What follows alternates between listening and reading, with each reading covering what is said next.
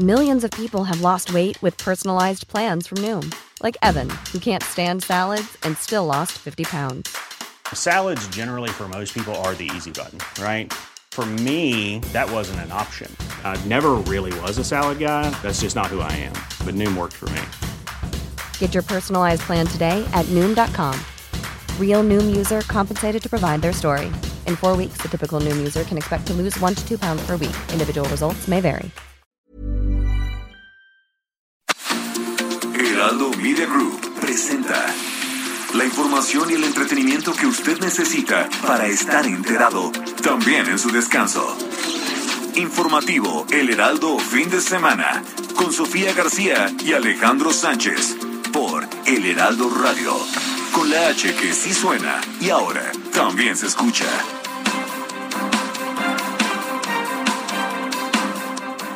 Porque cuidamos a los elementos de las Fuerzas Armadas, de la defensa, de la Guardia Nacional, pero también cuidamos a los integrantes de las bandas, son seres humanos. Esta es una política distinta, completamente distinta. La señora Rosario Robles estuvo en la reunión, hizo uso de la palabra, no trató su caso personal, planteó los temas, digamos, generales y graves que les preocupan a las mujeres y fue ella quien me hizo llegar estos formatos temáticos para analizar cuestiones como prisión preventiva oficiosa, prisión preventiva eh, justificada, debido proceso, juzgar con perspectiva de género, es algo que les preocupó mucho a las mujeres. El Senado de la República es un ente diferente. Estamos en comisión permanente y estamos en receso. En este momento, el único que puede procesar cualquier cosa es el Senado de la República porque está dirigida y está notificado al Senado de la República y a la mesa directiva del Senado de la República. ¿Y usted es presidente? Soy presidente y ya di trámite. Hablen con la verdad. Cómo se están enfrentando a los hechos. Están siendo descubiertos por tramposos, por Gracias, ladrones, senador. por robarle al pueblo de Gracias, México senador. y dejar de lado a los médicos de este país que merecen el respeto, Concluya. incluido el de ustedes. A la Fiscalía le toca investigar la causa de la muerte violenta de las mujeres. Y a usted, señor gobernador, como responsable de la seguridad del Estado, le toca el protegerlas y evitar su muerte. Quienes formamos parte de la Fiscalía hacemos lo que nos corresponde, sin importar las críticas, las complicaciones políticas o mediáticas siempre respetando la ley, que por cierto protege los derechos humanos de las víctimas. Se tiene que retirar porque, eh, de acuerdo con el análisis que se hizo, es indispensable demolerlo para reconstruirlo. Eso es algo que está establecido en el proyecto ejecutivo. Entonces, pues ahí en, el, en la revisión se va a, a ver exactamente qué es lo que tiene.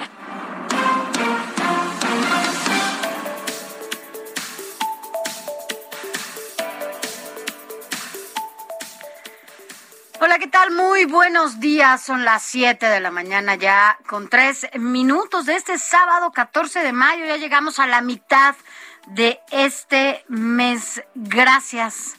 Gracias por estar aquí en los micrófonos del informativo fin de semana. Quédese con nosotros hasta las 10 de la mañana porque yo le digo que este fin de semana, este informativo fin de semana, en lo personal, va a ser un fin de semana lleno de emociones, de sentimientos encontrados, de anuncios importantes, de cosas que, que compartiré con ustedes más adelante y que, bueno, pues sin duda, pues por lo pronto me da mucho gusto que podamos estar aquí platicando de todo lo que ha pasado en este país, de todo lo que viene en la próxima semana. Estábamos escuchando lo que pasó con esta pues polémica que se desató a partir de la invitación del presidente Andrés Manuel López Obrador eh, para que médicos cubanos vengan a México cuando ha sido cuestionado por la cantidad de médicos que no tienen ni siquiera empleo y que muchos de ellos fueron despedidos después de que atendieron la emergencia del COVID en su momento más crítico en el país. Así que no se vaya, vamos a platicar de ello y yo les contaré algo más adelante. Alex Sánchez, ¿cómo estás? Muy buenos días. Ya nos dirás de qué se trata, Sofi. Muy buenos días a ti y a quienes nos escuchan a lo largo y ancho del país. La noticia no descansa ni en sábado, menos 14 de mayo de 2022. Hay mucha información. Nos dejas así como picados para saber de qué nos vas a hablar más adelante, qué noticia nos vas a dar. Importante. Estaremos a la expectativa. Mientras tanto, hay mucha información. El caso de Devani, la chica de Nuevo León, que primero fue desaparecida, después fue encontrado su cuerpo en una cisterna. El papá empezó a presionar para no comprarse la versión inicial de la fiscalía diciendo que Devani había llegado ahí porque se había caído y se había golpeado. Y después de tantos giros que ha sufrido este caso, hoy finalmente, este fin de semana, sabemos que Devani sí fue golpeada, fue atacada sexualmente y pronto habrá noticias. Vamos a conocer, pues, seguramente ya tienen acechado, de acuerdo a la información extraoficial a la que hemos tenido acercamiento. Pronto estaríamos conociendo al asesino de Devani, porque el gobierno federal, a través de la Secretaría de Seguridad, se ha metido a fondo en el caso y eso es lo que ha hecho Incluso ya lo que precisamente se llegue hasta este hasta esta etapa en las pesquisas. Así es, un, caso que ha sacudido al país por sí lo mediático, ¿no? Pero que lamentablemente vemos vemos casos como el de Devani en muchas partes de este país, en donde no se ha investigado a fondo, donde los estados no se ponen a trabajar en lo que tienen que hacer, en investigar cada uno de los asesinatos, cada una de las desapariciones, qué está pasando con las fiscalías, qué está pasando con las instancias locales, con las instancias estatales, eh, que se deben poner a trabajar para que justamente sepamos qué está pasando. Por un lado, primero no tendría que haber muertes, pero como las hay, bueno, que sepamos qué está pasando. Para eso están las eh, secretarías eh, locales, para eso están las fiscalías locales, para que tengamos nosotros conocimiento de lo que pueda, que pueda pasar en cada uno de estos casos, ¿no? Así es. Eh, vamos a tener una entrevista con el subsecretario de Seguridad, con Ricardo Mejía Verdeja, precisamente para que nos dé todos los detalles y lo último que tiene en información relacionada, ayer estuvo junto con el presidente de la República, Andrés Manuel López Obrador, en una gira de trabajo precisamente allá en Nuevo León y donde, insisto, se metió a fondo la federación en este caso porque la fiscalía local estaba haciendo un manejo ahí medio sospechoso de cada una de las investigaciones, y digo cada una de las investigaciones porque en una investigación pues había distintos escenarios, distintas rutas y finalmente se ha llegado hasta este momento, después de casi pues, un mes y medio ya, un mes y una semana de la tragedia de Devani. Y, fíjate que ahora que lo dices en mes y medio que no ha parado, ¿no? Porque no ha habido un solo día eh, que se deje de hablar de este, de este tema, del caso de Devani. Y eso ha ayudado justamente, ha presionado aún más a las autoridades locales, para, a las autoridades de Nuevo León para que puedan hacer su chamba. Eso ha sido el dedo que ha señalado justamente este caso público para que, pues de nuevo, no se le den carpetazo a este tipo de, de temas, ¿no? Como casi siempre pasa. Entonces, todos los días ha habido un monitoreo importante ciudadano que ha vigilado justamente que las autoridades hagan su chamba y que por ende, bueno, pues han cometido varios errores. Pues así es, así es, de eso y más en el transcurso de las próximas tres horas. Mientras tanto, así arrancamos con la información. Informativo El Heraldo Fin de Semana. Lo más importante en resumen. El secretario de la Defensa Nacional, Luis Crescencio Sandoval, anunció el desmantelamiento de cinco narcolaboratorios y 19 plantíos de marihuana en Michoacán, los que hubieran generado ganancias mayores a 3 mil millones de pesos para el crimen organizado. Esto es lo que dijo el general Luis Crescencio Sandoval estos elementos del 65 Batallón de Infantería, logrando eh, detectar un laboratorio clandestino y cuatro plantíos de marihuana que en conjunto hacen una extensión de 7 mil metros cuadrados. Eh, se siguió realizando operaciones eh, tratando de, explotar esa información o la generación de inteligencia que se había dado.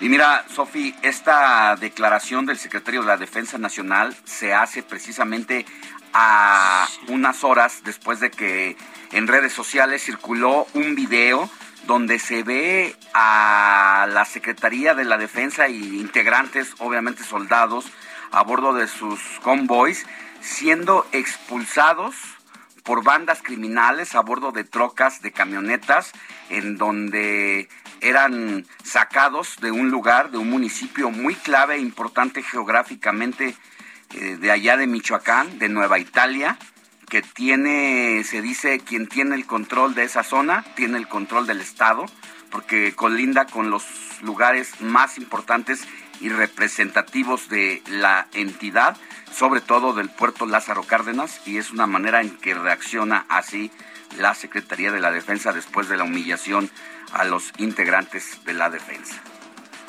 En más información, el presidente Andrés Manuel López Obrador afirmó que no fue una equivocación su declaración sobre proteger la vida de los delincuentes al señalar que esa es su forma de pensar, ya que según él, su estrategia de abrazos no balazos está dando resultados. Por ejemplo, ayer hablé de que se tenía que proteger la vida también de los presuntos delincuentes, que son seres humanos. Y me llamó mucho la atención de que intelectuales o eh, profesionales supuestamente progresistas eh, me cuestionaran. Por eso estamos viviendo eh, momentos interesantes. Es un momento estelar en la vida pública de México, porque está saliendo todo eso. ¿Cómo vamos a querer que alguien pierda la vida. ¿Usted le cree al presidente? ¿Usted cree que realmente la estrategia de abrazos, no balazos, esté dando resultados y que esté cambiando el país para bien? ¿Que tengamos cada día menos hechos delictivos, menos homicidios? ¿Usted le cree al presidente? Por otra parte, el presidente Andrés Manuel López Obrador puso en marcha el plan de extensionismo agrícola, esto con lo que se buscará alcanzar la autosuficiencia en alimentos en México, que contará con el apoyo de 14 mil agrónomos y será promovido por servidores de la Nación y dependencias entre beneficiarios de programas. Tras ser respaldado por el presidente López Obrador, el gobernador de Nuevo León, Samuel García, habló de los trabajos de infraestructura en la entidad y ya afirmó que 2022 es un año récord en creación de empleos, además de registrar una creciente inversión extranjera.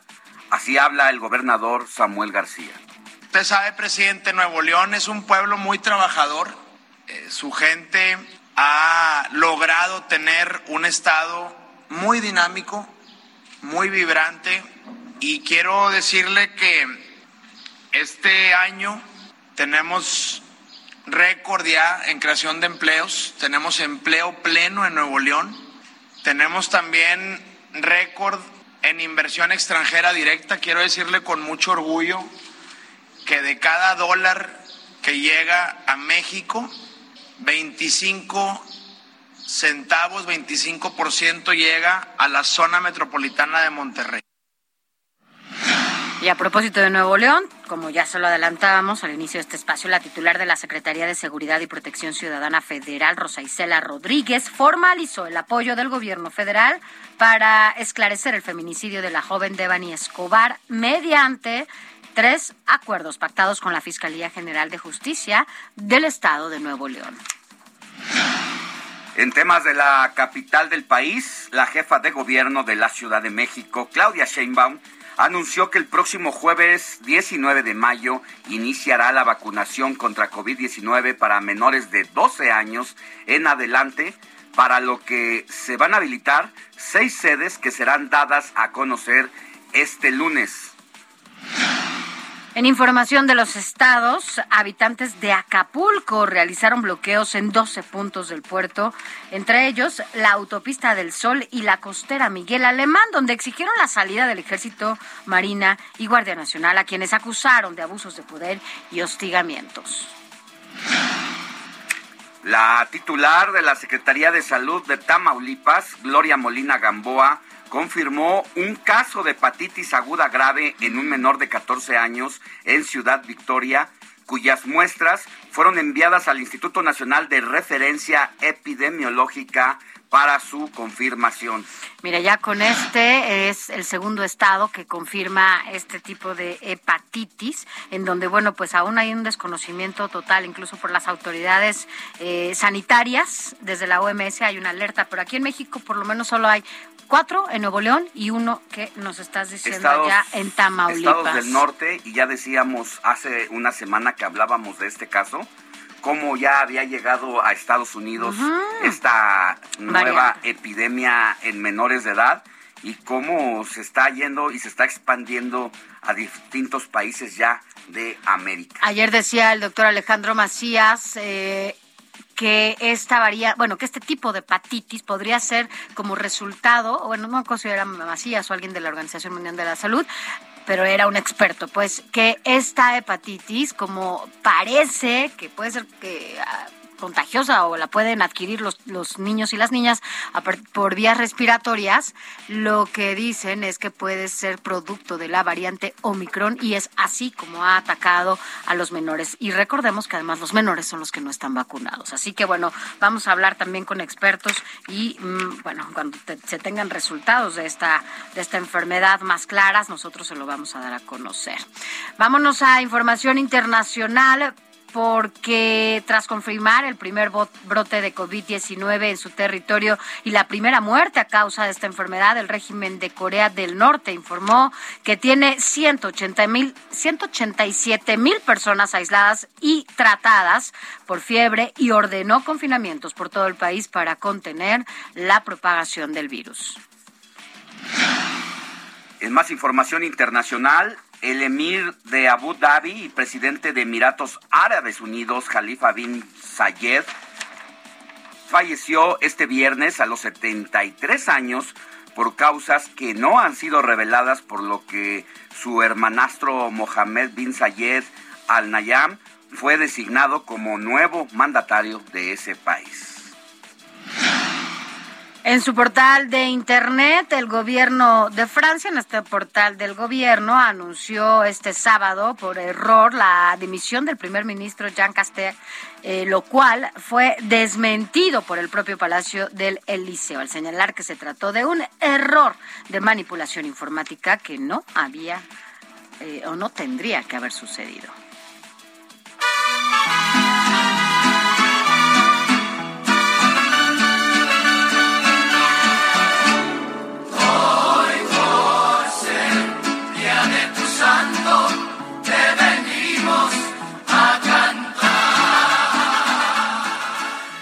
Querida Moni Reyes, muy buenos días. ¿A quién tenemos que correr a abrazar este sabadito 14 de mayo de 2022? Buenos días.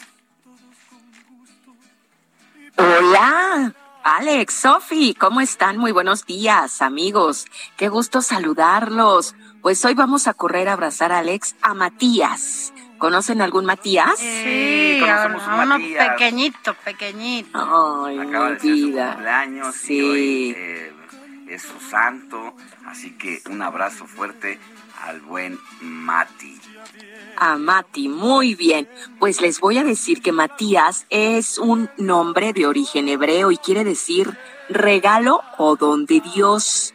Fíjense que Matías es un santo que vivió durante el siglo I y fue, según narran los hechos de los apóstoles, nombrado apóstol después de la muerte de Jesucristo, como sustituto de Judas Iscariote tras su suicidio.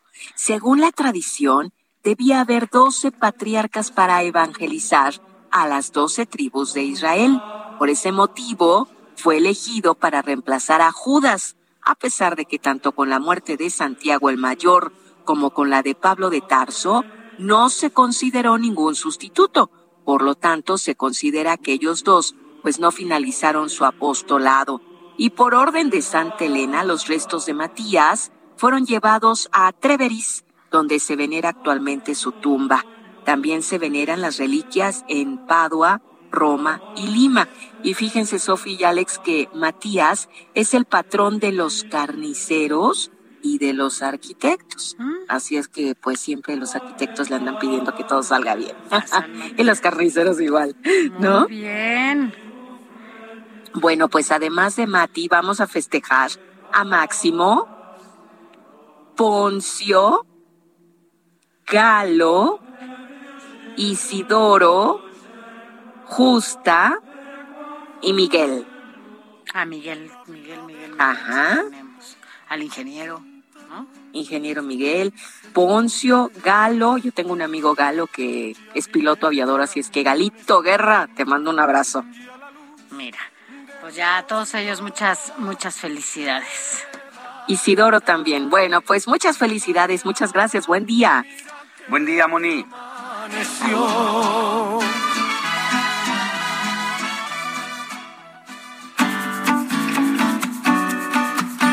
Escríbanos o mándenos un mensaje de voz al WhatsApp del informativo fin de semana 5591 63 5119.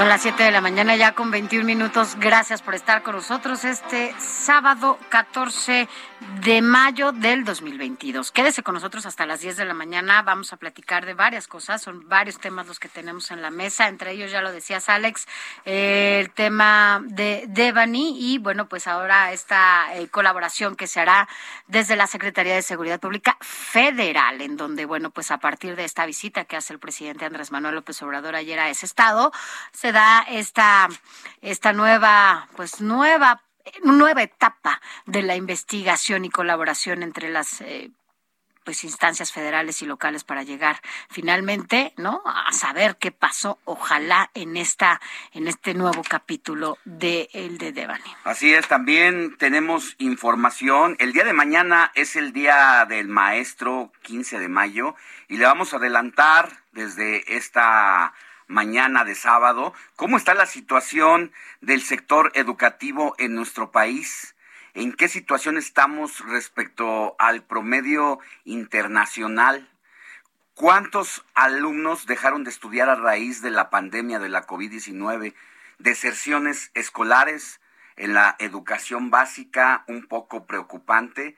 Hay buenos datos y desafortunadamente pues el tema de el nivel escolar no es el más el más honroso o el que debería darnos orgullo. Hay mucho que hacer en esa materia, pero también tenemos otro tipo de historias. Hace una semana platicábamos en los micrófonos de aquí del informativo de fin de semana con una representante de los albergues en la Ciudad de México que se encargan a atender a personas en situación de calle.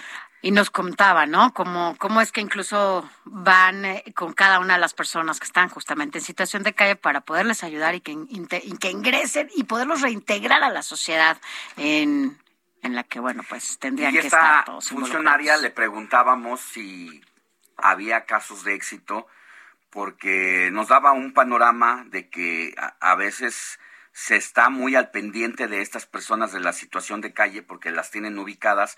Y en el caso de la Ciudad de México había un promedio de mil personas en situación de calle. A veces los llevaban, los bañaban, les daban de comer, pero las personas en situación como esa decidían abandonar el lugar para irse otra vez a vivir a las calles. Y nos hablaba de un caso de éxito específicamente, Sofi, en el que una persona que estaba en esa condición, hoy se dedica precisamente a recorrer las calles para ubicar a personas indigentes y brindarles algún tipo de asistencia. Bueno, vamos a platicar de ese caso más, más adelante y conoceremos esa historia que ojalá fueran las más que, que nos cuenten, sobre todo cuando vivieron en una situación de calle. Pero, mire, sin duda el tema en la semana también ha sido esta crisis que se vive en, pues, en el tránsito aéreo. Y es que la seguridad aérea ha sido un tema recurrente durante las últimas semanas, principalmente en nuestro país, aunque en Estados Unidos se lo tenemos que decir, se vivieron también momentos de angustia en el aeropuerto. Cuando regresemos de la pausa, le vamos a contar lo que pasó en un vuelo allá en Florida. No crea que México nada más es el que tiene este tipo de cosas. Vamos a una pausa. Pausa, volvemos con más.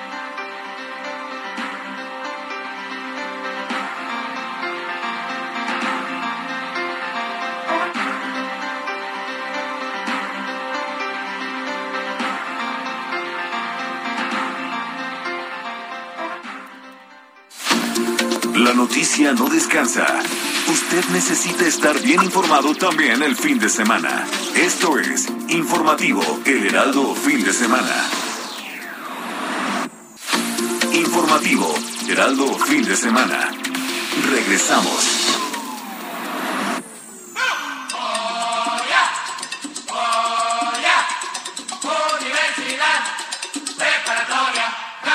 La máxima casa de estudios sacó su convocatoria a la beca de manutención 2022 para el segundo semestre del año. La beca va para estudiantes de licenciatura de la UNAM de nacionalidad mexicana y cuyo ingreso mensual de su familia sea menor o igual a cuatro salarios mínimos. Deben tener un promedio mínimo de ocho y no tener ninguna otra beca de la UNAM o el gobierno federal. La beca será de 3.600 pesos a los estudiantes seleccionados. Si a ti te interesa, debes inscribirte a través de la página www.integra unam.mx, donde llenarán su solicitud. No la pierdas porque debes imprimirla y conservarla porque es tu acuse de recibo. Tienes hasta mañana 15 de mayo para registrarte. Después la UNAM revisará las solicitudes para elegir a los estudiantes que reciban la beca. Los resultados se pueden consultar en la página www.dgoae.unam.mx, el portal del becario www.becarios.unam.mx y en el sistema Integra de la UNAM, www.integra.unam.mx a partir del día 23 de mayo. Si te toca beca, debes imprimir la documentación que se dará, seguir las instrucciones que te den en la página del sistema Integra para que te paguen. Debes realizarlo en tiempo y forma, de lo contrario, será motivo de cancelación de la beca. ¡Suerte!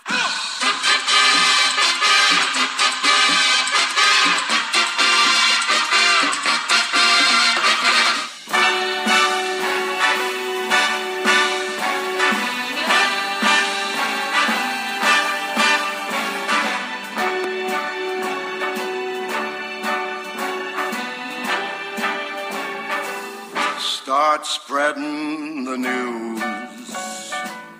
I'm leaving today. I want to be part of it. New York, New York. These vagabond shoes are longing to stray right through the very heart of it. New York. y este legado de la interpretación vocal masculina y una de las figuras más importantes del siglo XX, mi querido Héctor Vieira, jefe de información del informativo de fin de semana, ¿por qué estamos escuchando a este grande llamado Frank Sinatra? Así es, Alex, amigos del auditorio, muy buenos días. Pues como bien lo dices, Alex, eh, una de las mejores voces de todos los tiempos. No hay persona en el mundo, yo creo, definitivamente, que no identifique la voz de Frank Sinatra, su calidad vocal, ese timbre eh, muy peculiar que lo caracterizó a lo largo de su vida y a lo largo de su, de su carrera artística.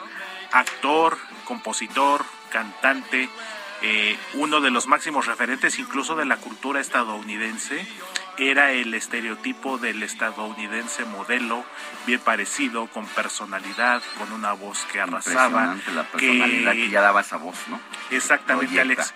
Que su sola presencia ya era motivo de atención para atraer a la gente, a las multitudes. Entonces eso yo creo que no, no se da todos los días y no se da con cualquier artista.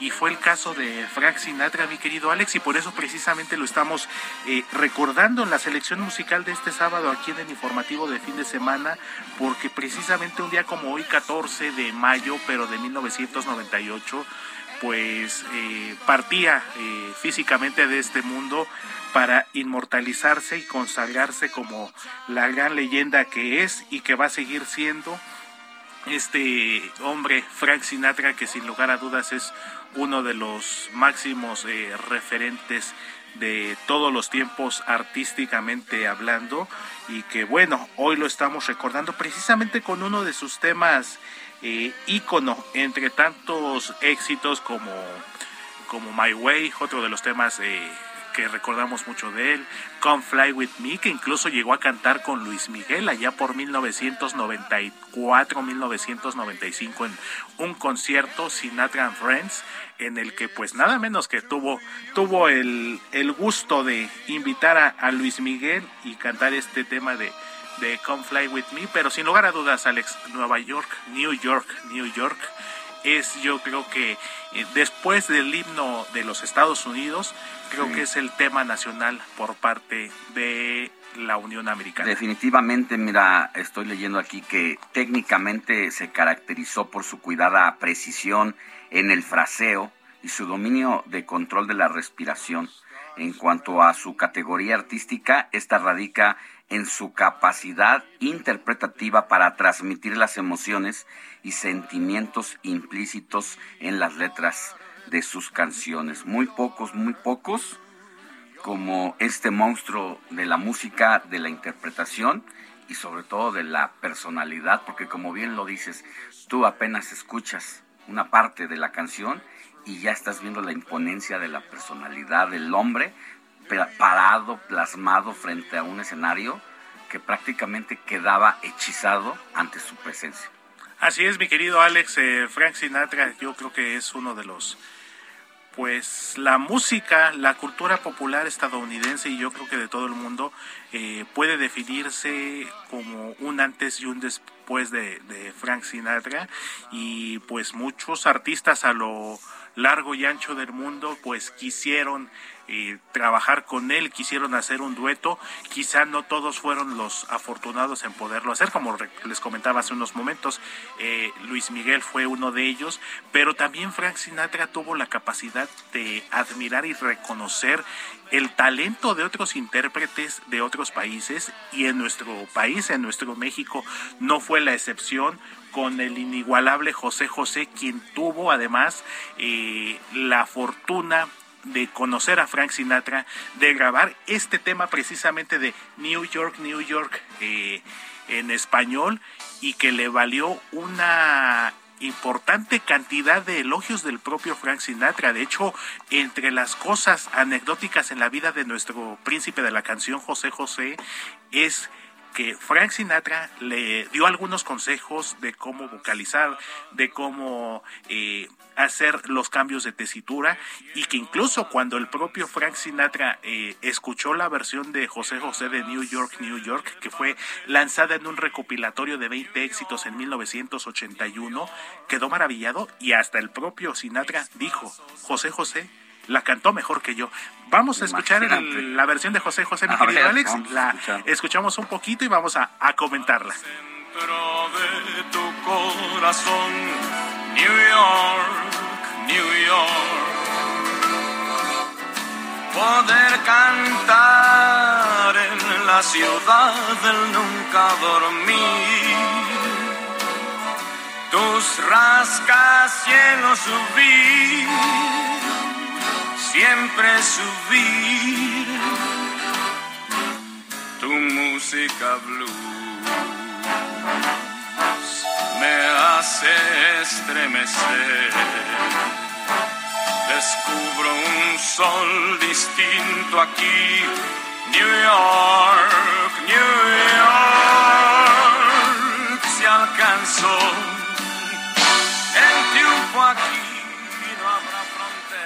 nuestro José José, eh, una de las voces más excelsas que hemos tenido en México, mi querido Héctor, eh, es verdad que nació con ese don, con ese instrumento musical ya en el pecho, pero creo que también aquí radica y radicaba mucho en el caso de José José y de Frank Sinatra, la técnica que le imprimían y eh, veía ahí en, en, un experto de música que analizaba a José José, de cómo recargaba eh, le imprimía la, la, voz, el aire, el manejo eh, del aire en los pulmones y esta manera de soltarla, soltar la, las frases, las palabras, para luego volver a jalar aire, en el mismo momento, era una locura, ¿no? No cualquiera lo hacía. Así es, mi querido Alex, eh, una técnica que muy, muy pocos lo han podido hacer y que además, como bien lo dices, ese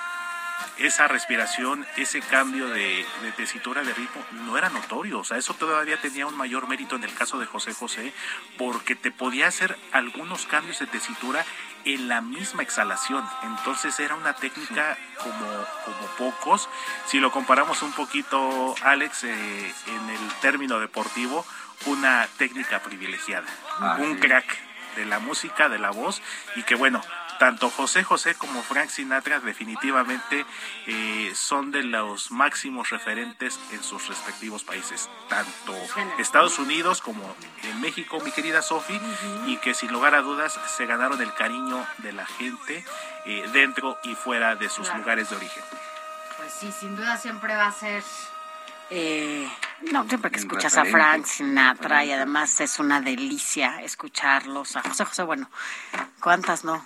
¿Cuántas veces no hemos cantado? Algunas, muchas de José José, pero bueno. Cantado y llorado al mismo tiempo. Cantado, llorado, recordado, siempre hay unas dedicadas, unas no sé qué. Sentimos esas canciones y nos han acompañado a lo largo de nuestras vidas y yo creo que todos, eh, Sofía y Alex, eh, por lo menos una canción, en el caso de José José, debe de tener o tiene un significado para nosotros. Entonces, un 14 de mayo de 1998. Muere Frank Sinatra. Por eso, por eso toda esta charla y todo este recordatorio de dos grandes de la música que se admiraron mutuamente. Así es, mi querido Alex, pues 24 años ya sin la presencia física de Frank Sinatra. José José está por cumplir tres años en septiembre próximo, el 28 de septiembre, si la memoria no me falla pero lo más importante nos dejaron su legado artístico y ese va a perdurar por siempre también. Muchas gracias, Héctor Vieira. A ti, Sofía Alex, seguimos aquí pendientes. Gracias. Gracias, Sofía. Quiero triunfar en la ciudad que hace vivir.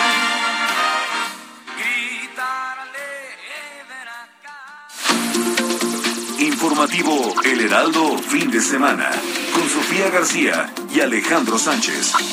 Síganos.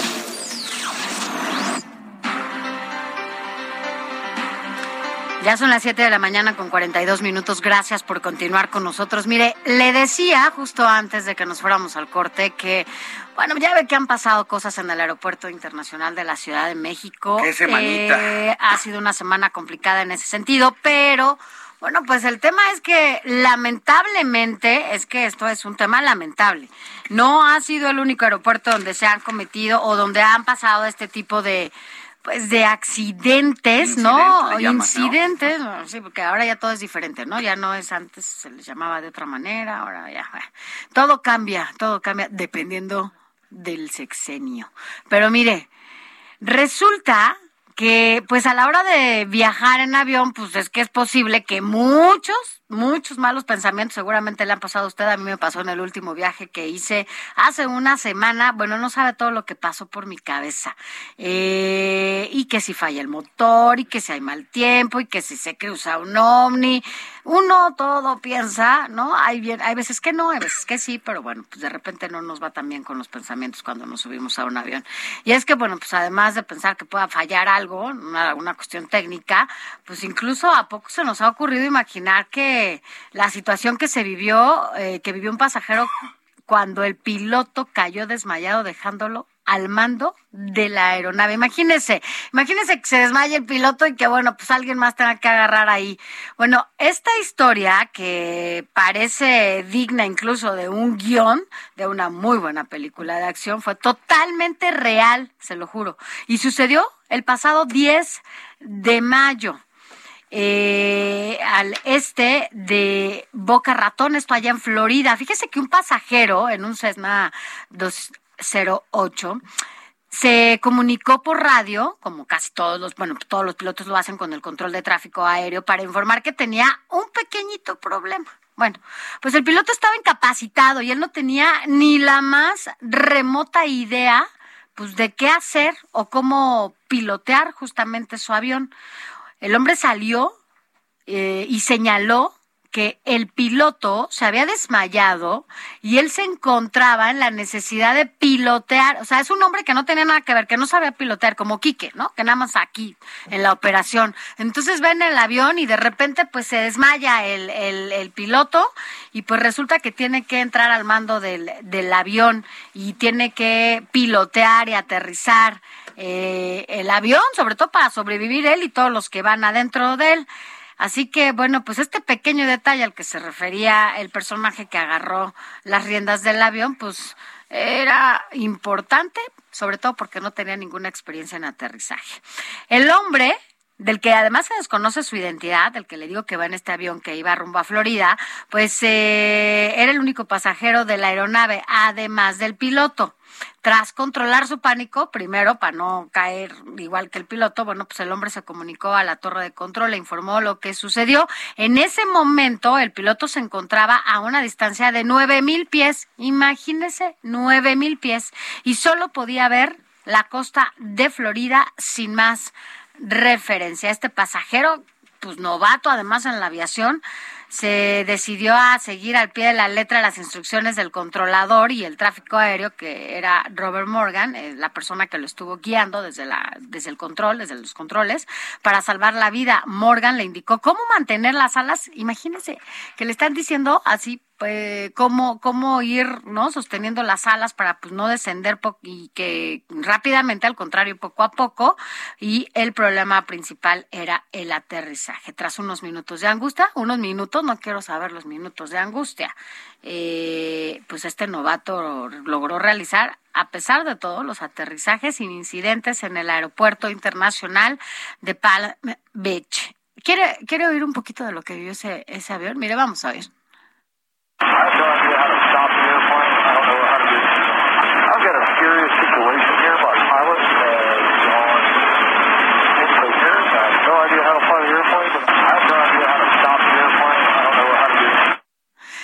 Y imagínate, tú hubieras podido controlar un avión nada más por el simple hecho de que te van hablando, literal, como si a nosotros nos estuvieran hablando acá del chicharo. Ya sabes esto que nos dicen desde la cabina, todo lo, lo que, para dónde vamos, cómo vamos, todo esto, que te digan cómo manejar un avión. Yo creo que sí, si ¿Sí? Podido. No, bueno, yo no, no sé, no. bueno, ¿qué tal Sánchez y le dicen modestio? A veces ya vamos a ver ahora en los santos, en los santos, entonces el de modesto ya no es nada más José Alejandro, es José Alejandro Modesto. Oye, no, qué terrible situación, pero qué bueno que pudieron aterrizarlo. Así las cosas y bueno, pues uno nunca sabe, pero mejor no, hay que entrar. No hay que entrar con malos pensamientos a ningún lado, por favor. Bueno, malos de estos. De los otros, pues usted sabe, ¿no? En qué momento puede pensar malitas cosas de algunos. Seguimos con más. Raimundo Sánchez, Periscopio.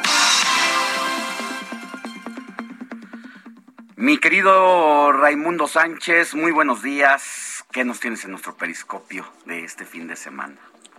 Alex, un gusto saludarte a ti, Sofi, buenos días. Pues este, está el tema este en boga y muy caliente de los 500 médicos cubanos que va a contratar o que ya se comprometió a contratar el presidente López Obrador para traérselos a México, como si aquí este, no sobraran eh, médicos como si aquí todos nuestros médicos, que además hay que decirlo, se la pasan estudiando todo el tiempo, porque bueno, pues es algo en lo que no puedes no actualizarse todo el tiempo, y como si todos nuestros médicos mexicanos tuvieran trabajo, un trabajo digno en hospitales y con infraestructura, ¿no? Como debe de ser. Así es, Sofi, pero bueno, el asunto es que este tiene muchos heritos espinosos, por, por, por ejemplo, de, entrada es un desafío abierto a la administración de Joe Biden, con esto de que el presidente quiere que le inviten a, a, la, Cuba a la, a la cumbre de las Américas, a sus amigos de Venezuela, a los de Nicaragua, para eso es un desafío abierto a la administración de Joe Biden. Segundo, eso es un desafío también a la concepción de derechos humanos en el mundo libre, que está atizando el presidente López Obrador, con esta contratación de médicos. Eh, ¿Por qué? Pues porque cada uno de, de, los médicos eh, eh, le cuesta a México 145 mil pesos mensuales y pues no se le paga a los médicos. Ese dinero se le paga al régimen racista que encabeza Miguel Díaz Canel en la isla y solo les entrega a estos hombres de bata blanca entre el 10 y 25% de los recursos que cobra eh, pues a los gobiernos eh, y no solo eso sino que pues también esta idea del presidente López Obrador pone a México pues prácticamente en bandeja de plata ante denuncias por violaciones al TEMEC cuyo capítulo 23 obliga a las partes eh, involucradas en este tratado a combatir la trata de personas y el trabajo forzoso pues que es como está clasificado por la misma ONU, la Unión Europea y Estados Unidos, estas famosas misiones médicas de la isla.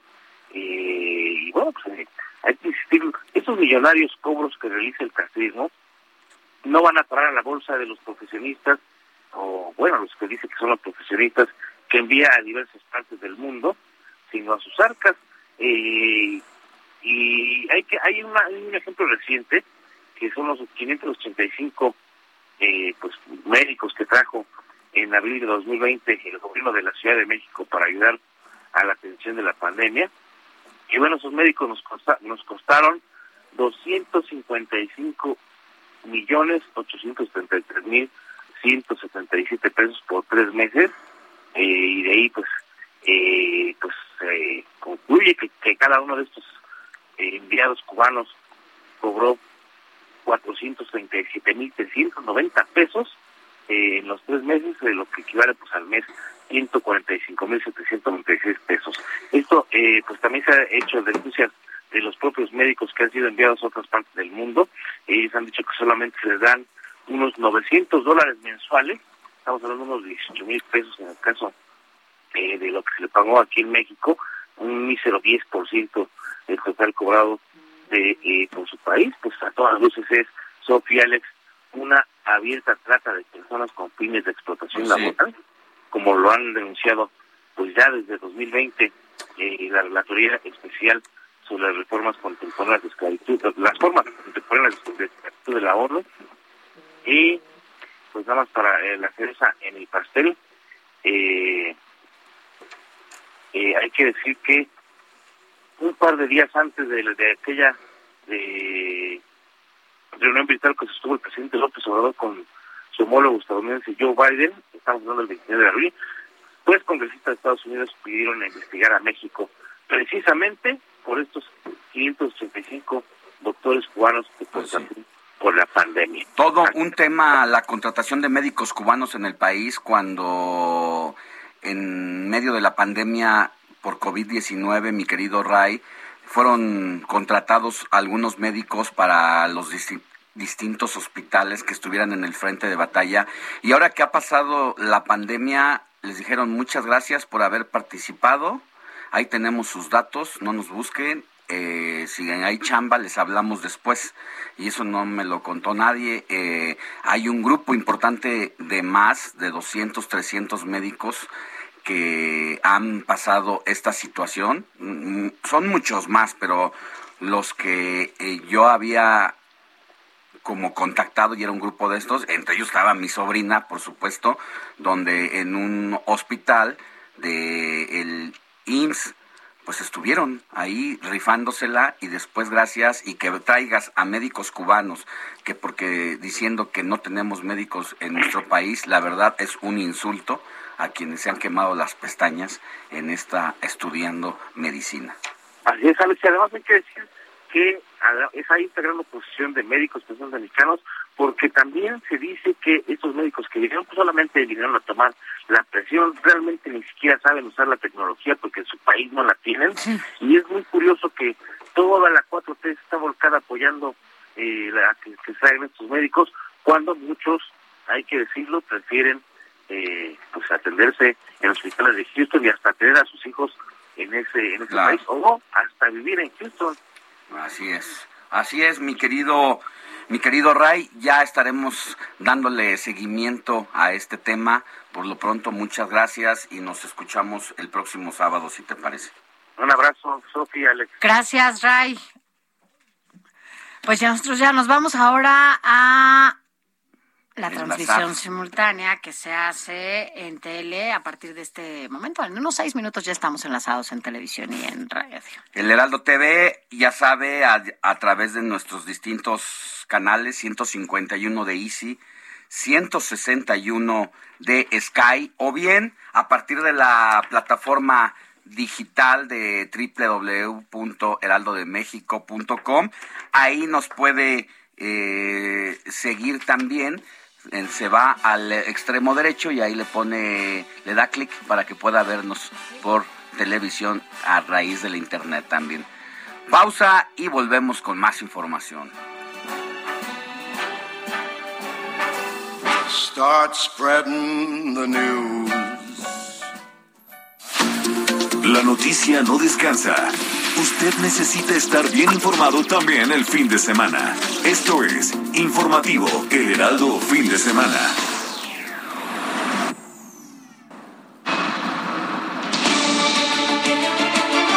Iniciamos con el informativo de fin de semana.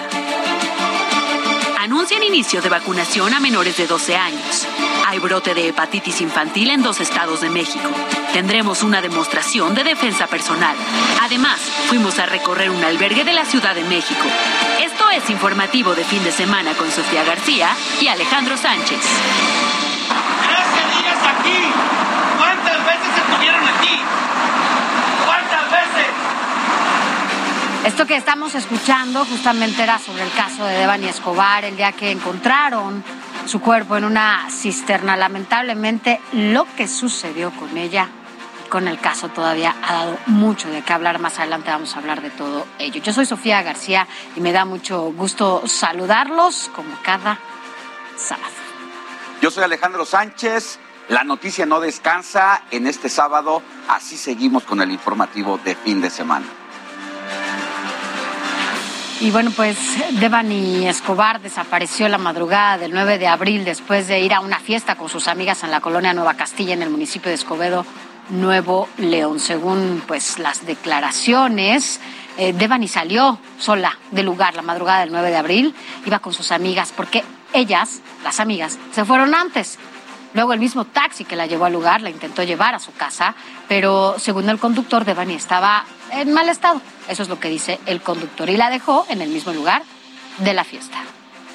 El 12 de abril, tres días después de su desaparición, se informó sobre un supuesto avistamiento de Devani aproximadamente a 4.5 kilómetros de distancia de la colonia Nueva Castilla.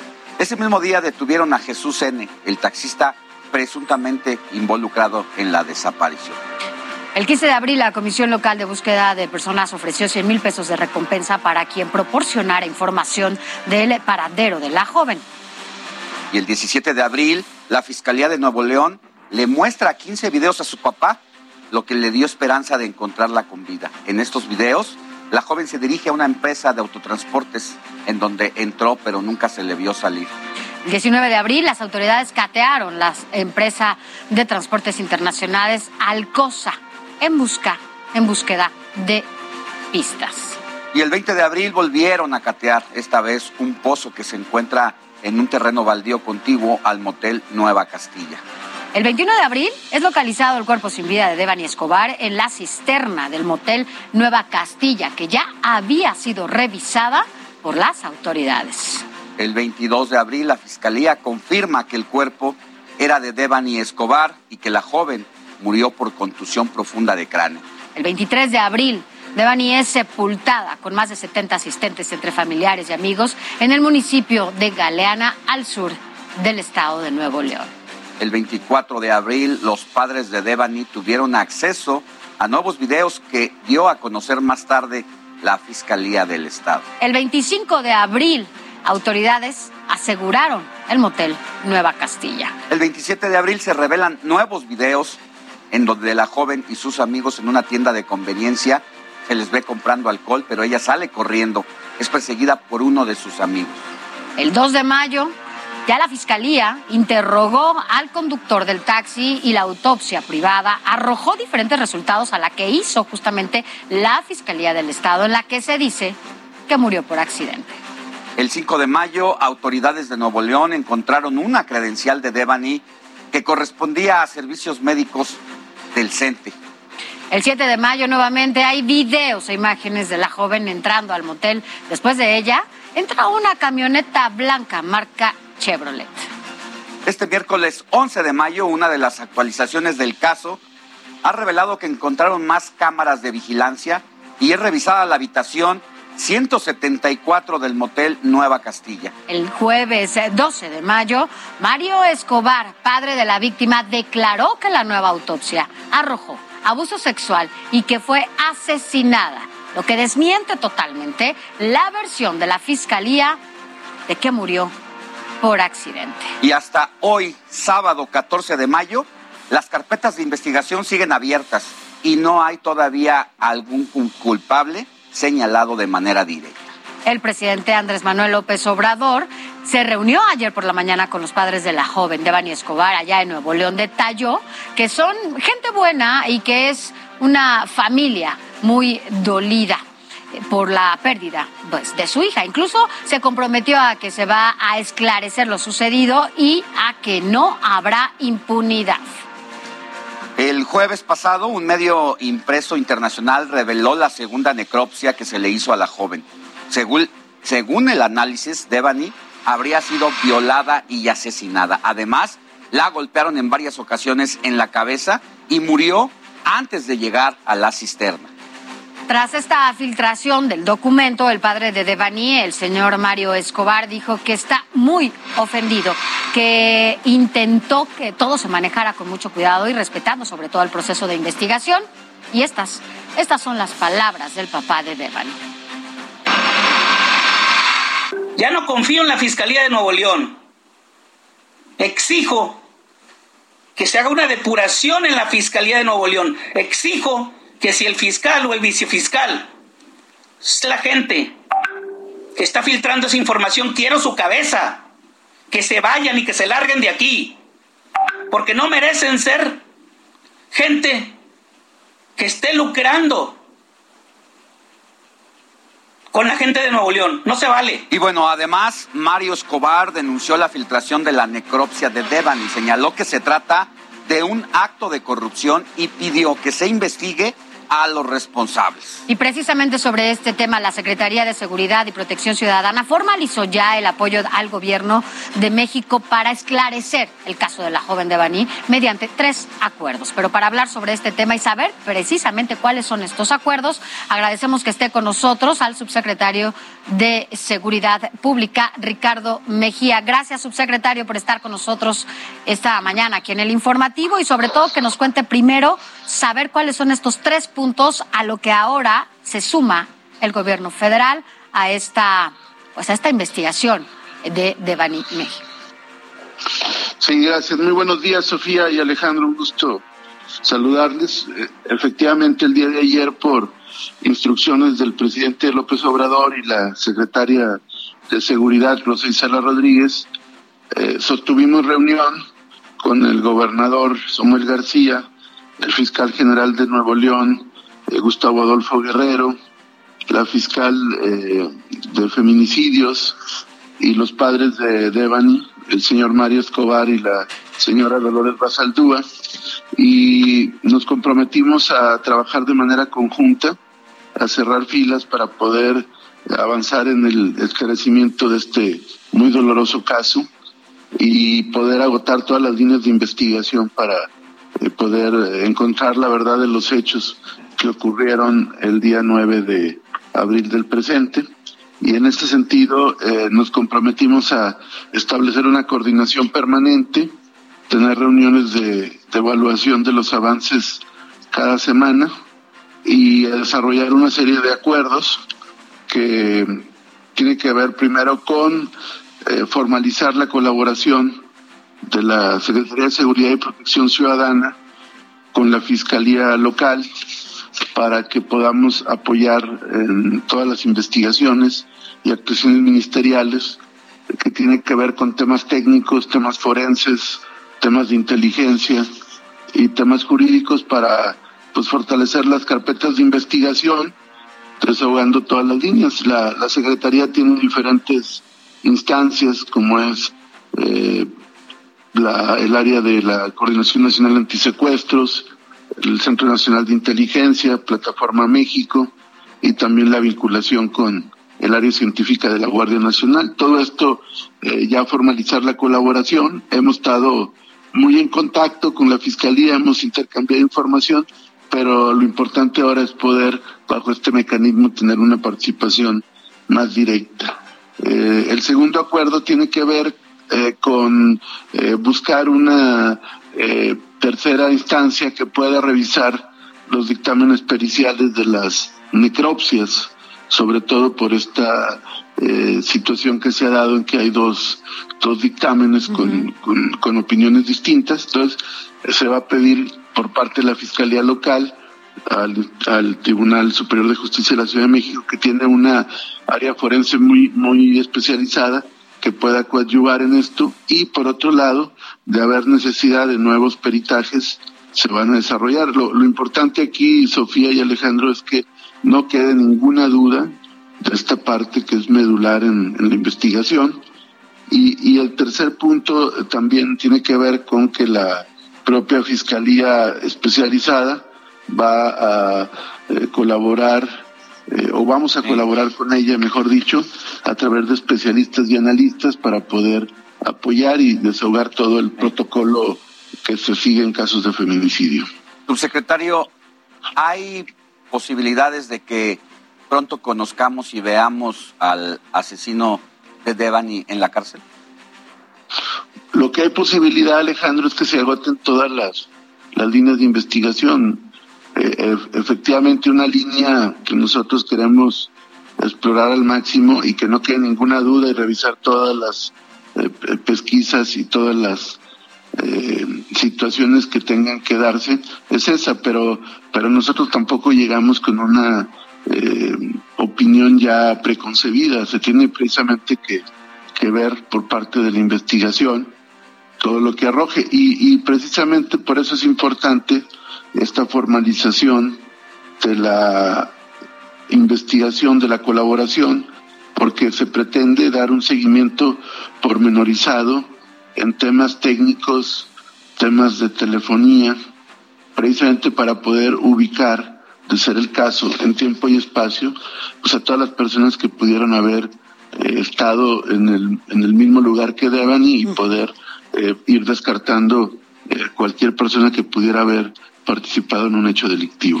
¿Se han puesto, subsecretario Ricardo Mejía, se han puesto algún tiempo, se han establecido algún momento en el que ya puedan tener más claro todo esto? Digo, se lo pregunto porque el trabajo de la Fiscalía pues ha evidenciado las carencias en esta investigación y por ello la suma ahora de esfuerzos incluso federales para que las cosas puedan ser mucho más claras, como nos lo está diciendo. Sí, mira, hemos visto voluntad de parte del, fiscal general y, bueno, atendiendo esa disposición y al acuerdo que ha habido entre el gobierno de México, el gobierno de Nuevo León y la Fiscalía, eh, vamos a participar en esto y, comentarte además que uno de los puntos que se vio ayer y que se anunció fue que se va también seguir por parte de la Fiscalía con procedimientos administrativos eh, que pudieron, que se generaron, mejor dicho, por omisiones que pudieron darse en la integración de la carpeta y de ahí se podrían desprender, eh, Sofía, responsabilidades de carácter penal, pero ahorita no podemos adelantar. ¿Para funcionarios? Para servidores públicos y también para, eh, para particulares. Por ejemplo, no olvidemos que la el, el, motel o los responsables del motel no proporcionaron eh, de manera oportuna los videos, los hicieron, lo hicieron hasta después. Y, en, un primer momento eh, dijeron que no tenían algún mecanismo de, de almacenaje de las imágenes. Y, entonces esto también se tiene que revisar porque eh, revisar y en su caso también imputar eh, posibles delitos porque esto dilató la eh, investigación. Obstrucción de la justicia. En, un, en, un, tiempo muy muy importante, sobre todo los, los primeros días. Entonces, todo esto, todo esto, Alejandro, Sofía, tendrá que ser motivo. Entonces, no hay un tiempo perentorio, este, pero lo que sí es que cada semana nos vamos a estar reuniendo, evaluar y evidentemente se informará a la opinión pública. Ya para terminar, nada más dos cositas. La primera, me llama mucho la atención cuando dice eh, el rastro del caso a partir de la telefonía celular. Es decir, el teléfono de Devani que se encontró en la cisterna está siendo clave en estas investigaciones que realiza en apoyo la Secretaría de Seguridad Federal. Bueno, es que hay un número y evidentemente a partir de ese número que ella tuvo, se, se hace el análisis de, de, toda la, la trazabilidad y, y, evidentemente también quienes pudieron coincidir en tiempo y espacio ese día en ese lugar. Ya. Es todo un análisis de inteligencia que, que se tiene que desarrollar y bueno, en esa parte vamos a colaborar eh, con la Fiscalía y, y, y esperamos que se puedan agotar todas las líneas para poder ya eh, tener un caso ya sólido. Pues estaremos al pendiente de esos resultados. Eh, subsecretarios, ¿se van a reunir allá en Nuevo León? Cada semana. Sí, en Nuevo León, en Nuevo León y cuando haya necesidad también la, la fiscal de feminicidios podría venir a la Ciudad de México. Bien.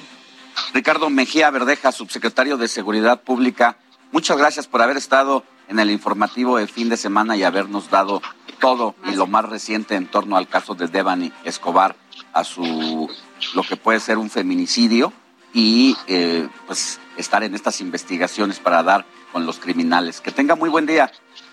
Muy buen día, saludos Alejandra, eh, Sofía. Gracias, gracias el subsecretario. Qué giro de nuevo radical vuelve a dar este este caso cuando incluso se había descartado la posibilidad de un feminicidio y hoy las cosas son distintas, pero lamentablemente lo sabemos por una filtración que se hace de este documento desde la fiscalía y es como ahora sabemos lo que sucede. Se suma justamente por eso la Administración Federal en materia de seguridad para que puedan esclarecerse y sobre todo la investigación pues cada vez tenga mayor y prácticamente a partir de que el papá de Devani ha estado pateando la puerta de la Fiscalía local y de no quedarse conforme con las investigaciones iniciales de que supuestamente Devani había ido a parar a la cisterna porque se había caído de manera accidental.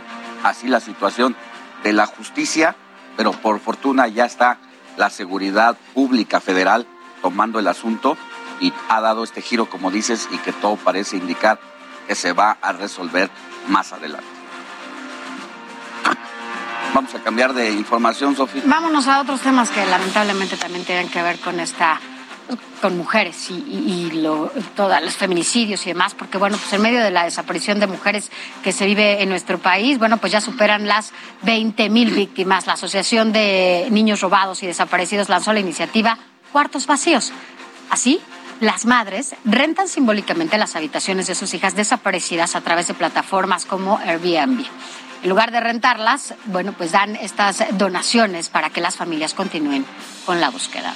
Escuchamos.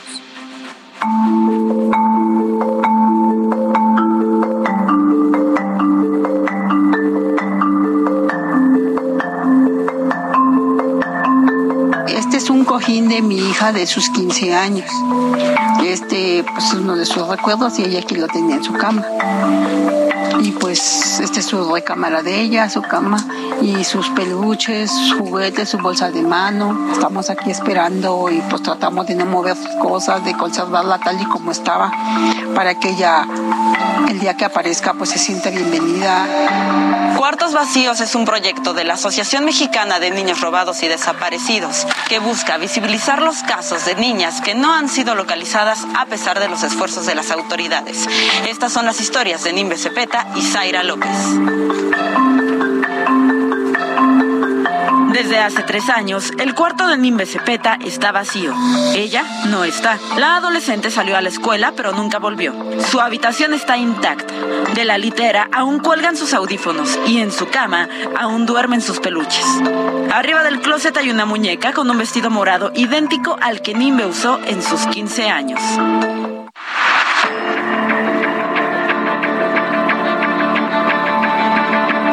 Ese día salió de la casa como a las seis y media y tomó su transporte como siempre. Me dijo que iba a llegar temprano, que porque ese día no tenían clases y había un evento de universidades. Ella ya estaba haciendo el servicio social en la presidencia municipal de aquí de los Reyes La Paz.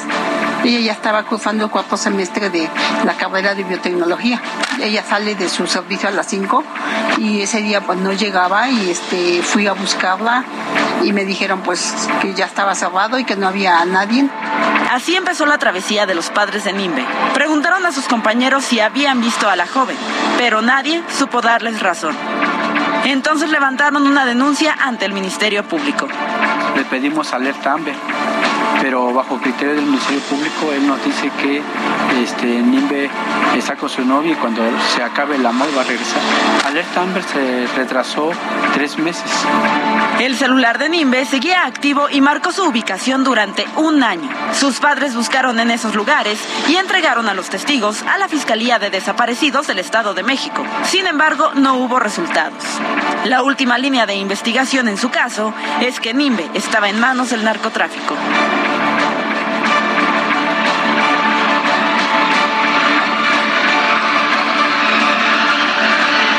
Supimos nada. Desde entonces no tenemos información. Ya va a ser tres años este 30 de mayo.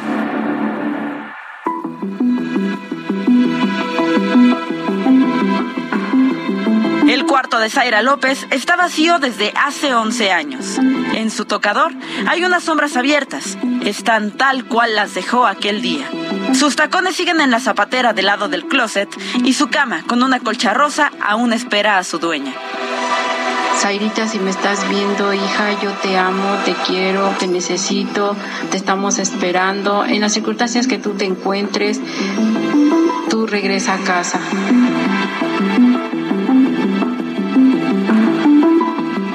Cuartos Vacíos es un proyecto que renta simbólicamente la habitación de las jóvenes. En anuncios de páginas como Airbnb, Segunda Mano e Inmuebles 24, se muestran fotografías de la habitación con una breve descripción. En lugar de rentas, son donativos. Así las familias obtienen recursos para continuar con la búsqueda. Los padres no quieren tocar lo que quedó de la, de su recámara, su cuarto. Todo queda intacto, la cama tal y como la dejaron, sus muñecas, sus peluches, sus zapatos.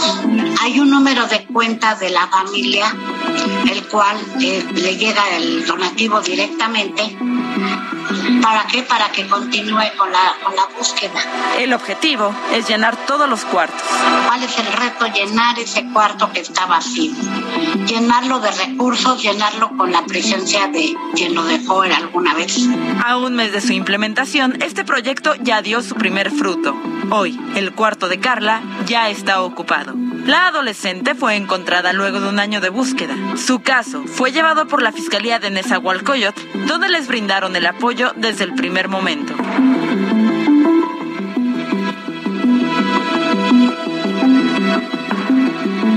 Sé que como madre es un dolor indescriptible tener a alguien desaparecido, sobre todo porque es la gran incertidumbre dónde está. Uno como mamá vive el dolor día a día, minuto a minuto, pensando si estará bien. Yo solo les digo que no pierdan la fe, la esperanza.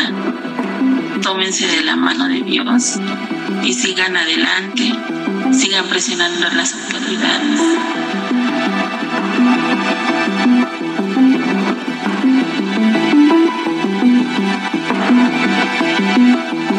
Que nosotros la queremos mucho, que la extrañamos, que toda su familia la está esperando y su cuarto la está esperando tal y como ella lo dejó. Nosotros pues queremos que aparezca y, y la seguiremos buscando el tiempo que sea. En México hay más de 20.000 mujeres desaparecidas desde 2006. El 65% de los casos se concentran en 10 estados encabezados por el Estado de México. Con imágenes de Jonathan Salgado, Milka Ramírez.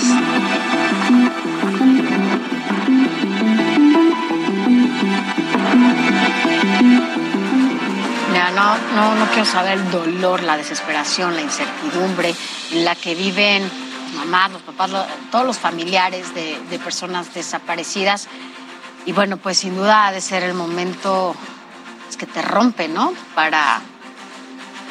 Mira, el Sistema Nacional de Seguridad, es decir, cifras, cifras oficiales, hicieron un recuento de los feminicidios y las desapariciones. En el caso de las desapariciones, 229 en el primer trimestre de este año hasta el 31 de marzo.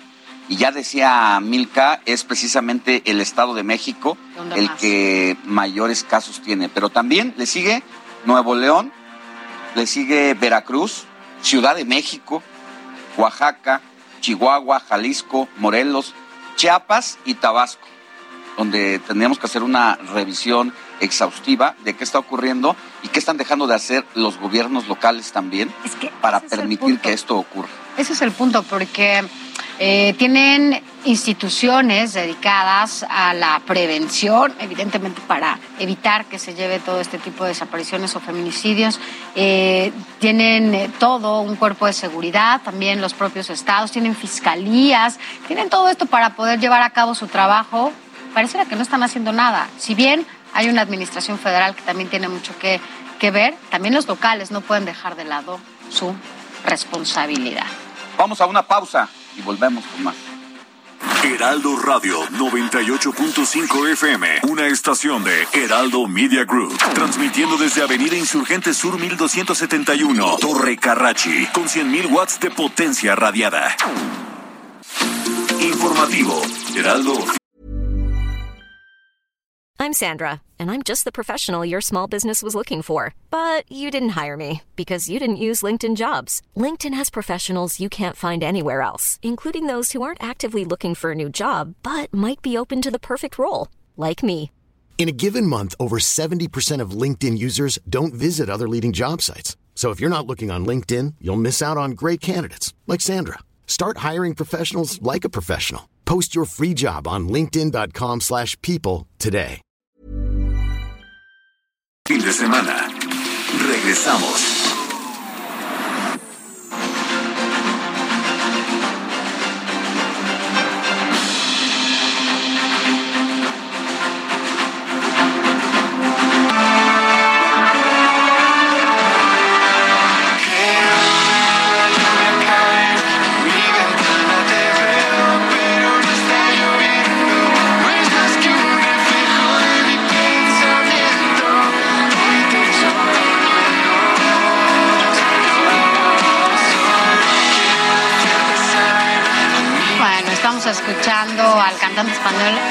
Ubago, esta colaboración que hizo con el grupo Matiz y su éxito, aunque no te pueda ver. Este cantante está celebrando, por eso también lo estamos escuchando, 20 años de carrera y sacó un disco con los mejores éxitos que ha tenido, acompañado también de grandes artistas, de grandes compañeros del momento, como en este caso el grupo Matiz, este, este grupo de jóvenes, dos la verdad es que, bueno, siempre, siempre escucharlos hace bien, me gusta mucho ella cómo canta, lo hacen.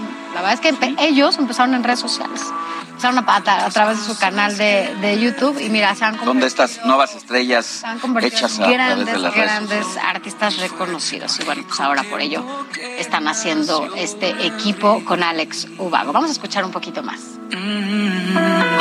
Miradas tristes sobre mí se anidan y se hacen parte de mi piel. Y ahora siempre llueve porque estoy sin ti. No tengo más motivos para darte que esta fría soledad. Deportes. Vamos a cambiar de temas porque es momento de saber qué hay en la actividad deportiva de este fin de semana con nuestro compañero Damián Martínez. Adelante, Damián.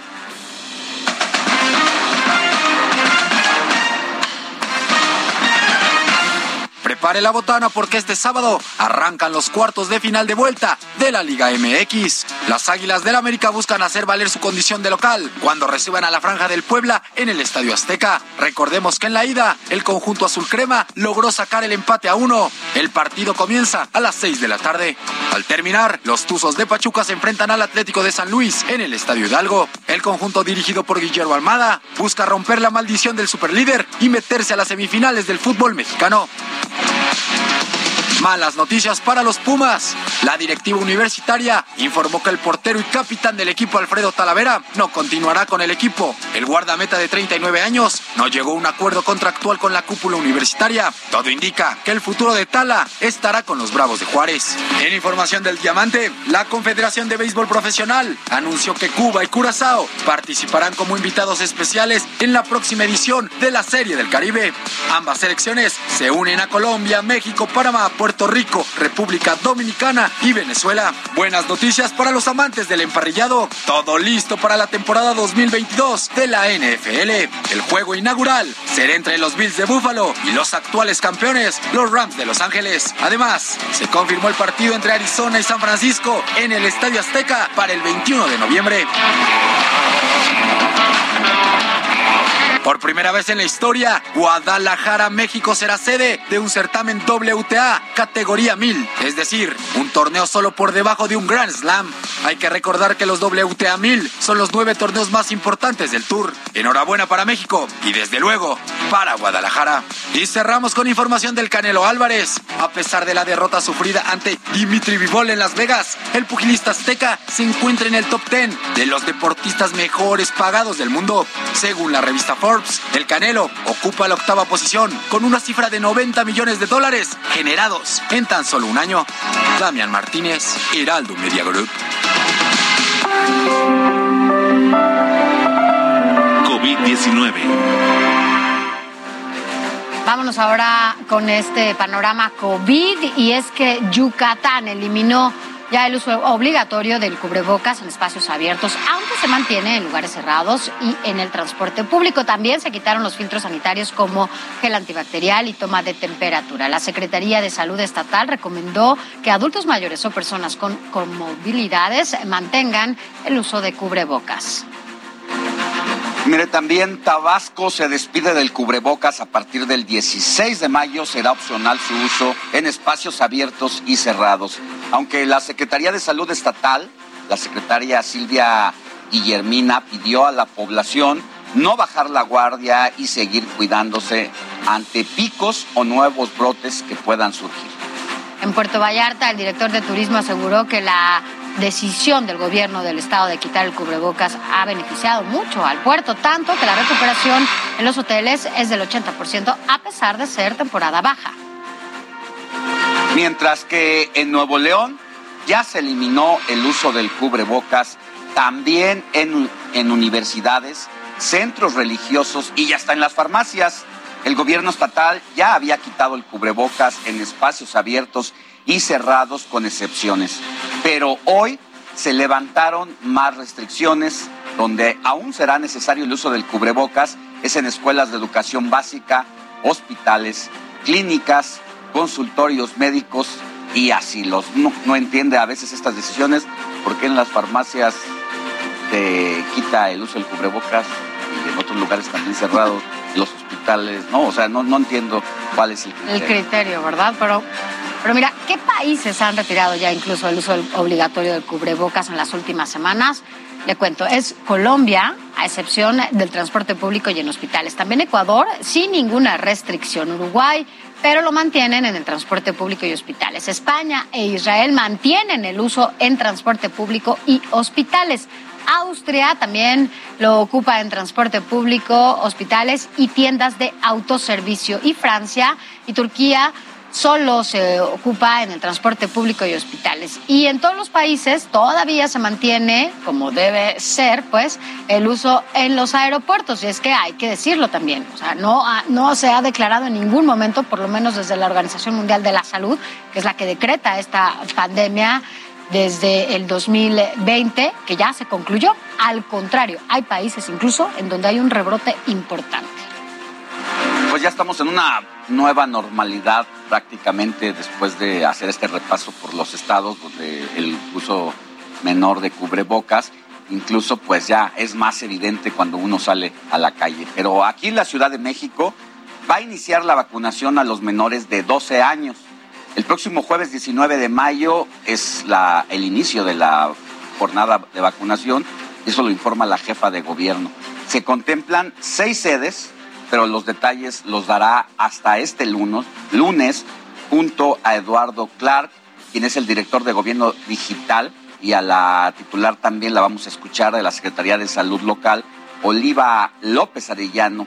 Y mientras pueden ir ustedes registrándose a los, ya sea a sus menores de edad, que usted decida ir a vacunar, el registro se puede hacer aquí, mire, para quienes nos escuchan por radio, mi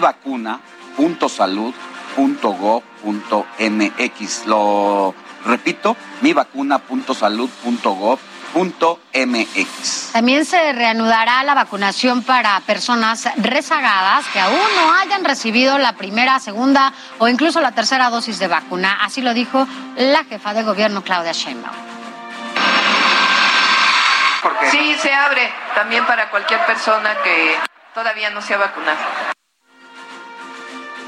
Y bueno, la Comisión Federal para la Protección contra Riesgos Sanitarios, la COFEPRIS, así como también la Secretaría de Seguridad de la Función Pública presentaron la Estrategia Nacional de Buen Gobierno en el Sistema Federal Sanitario bajo el lema En todo México, integridad en la regulación sanitaria. Es que se trata de prevenir actos de corrupción en la ejecución de los procesos de regulación y control sanitario en establecimientos públicos. Se dotará a los verificadores de cámaras de videograbación para hacer eficaz el mecanismo. La hepatitis infantil aguda podría estar relacionada con el COVID-19, en especial con la variante Omicron. Así lo dio a conocer la Organización Mundial de la Salud. Actualmente la OMS trabaja en varias hipótesis, pero la mayoría implican a los adenovirus que son virus que causan malestares en las vías respiratorias. La doctora en ciencias médicas, Laurín On Jiménez, eh, señaló el riesgo que tienen los menores, sobre todo en este estado que donde ya se dieron a conocer, que es Nuevo León, que ya se retiró, además de todo, el uso del cubrebocas. Y ya se estudian los primeros casos de hepatitis aguda infantil confirmados en nuestro país y que han sido detectados, ya lo decía Sofi, en el estado de Nuevo León. Hasta el momento aún se desconoce el origen de este padecimiento y solo se le ha identificado como una forma distinta de los tipos ya conocidos que son el A, B, C, D y E. En el mundo ya se han presentado 348 casos de hepatitis aguda en menores cuya edad va de los dos meses a los 16 años. Sobre estos primeros casos de hepatitis aguda infantil en México, la Secretaría de Salud de Nuevo León confirmó que son cuatro pacientes y emitió una alerta epidemiológica. Alma Marroquín, titular de la Secretaría de Salud de ese estado, dio a conocer que los menores se encuentran estables y permanecen hospitalizados y bajo monitoreo. En Tamaulipas también ya se registró el primer caso de hepatitis aguda Ahí la, Secretaría de Salud del Estado ha confirmado que se encuentra el caso en Ciudad Victoria se trata de un adolescente de 14 años cuyas pruebas han sido enviadas al Instituto Nacional de Epidemiología. También se hizo un llamado a los padres y ante los síntomas de fiebre, diarrea, vómito, color de piel amarillo y heces fecales sin color, que tengan mucha atención en sus hijos. La Secretaría de Salud también detalló que la enfermedad no es transmisible ni mortal. Ahora, ¿cuáles son los síntomas de la hepatitis infantil?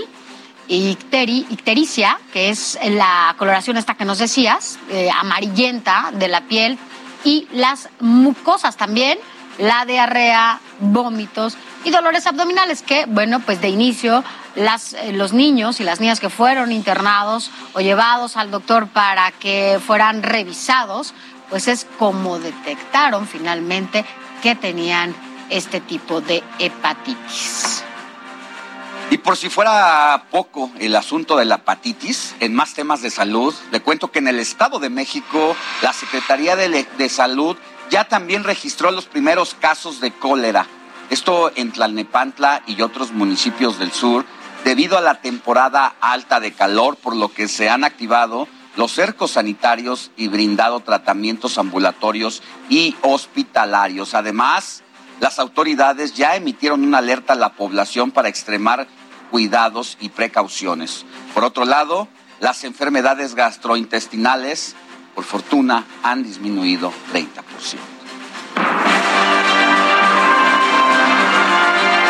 Entrevista. Bueno, y para hablar sobre este tema que tiene mucho que ver con nuestra salud, además en medio de la pandemia todavía, y que está sucediendo no solamente en México, sino en el mundo, eh, tenemos el gusto de saludar como siempre y nos da sobre todo gusto verte otra vez, doctor, doctor Jorge Baruch. ¿Cómo estás? Muy buenos días. ¿Qué tal? Buenos días. Saludos al auditorio. Bien, gracias. Gracias, doctor. Oye, bueno, pues primero para quienes nos están escuchando y se está dando a conocer esta variante de hepatitis en México ahora en los niños y las niñas.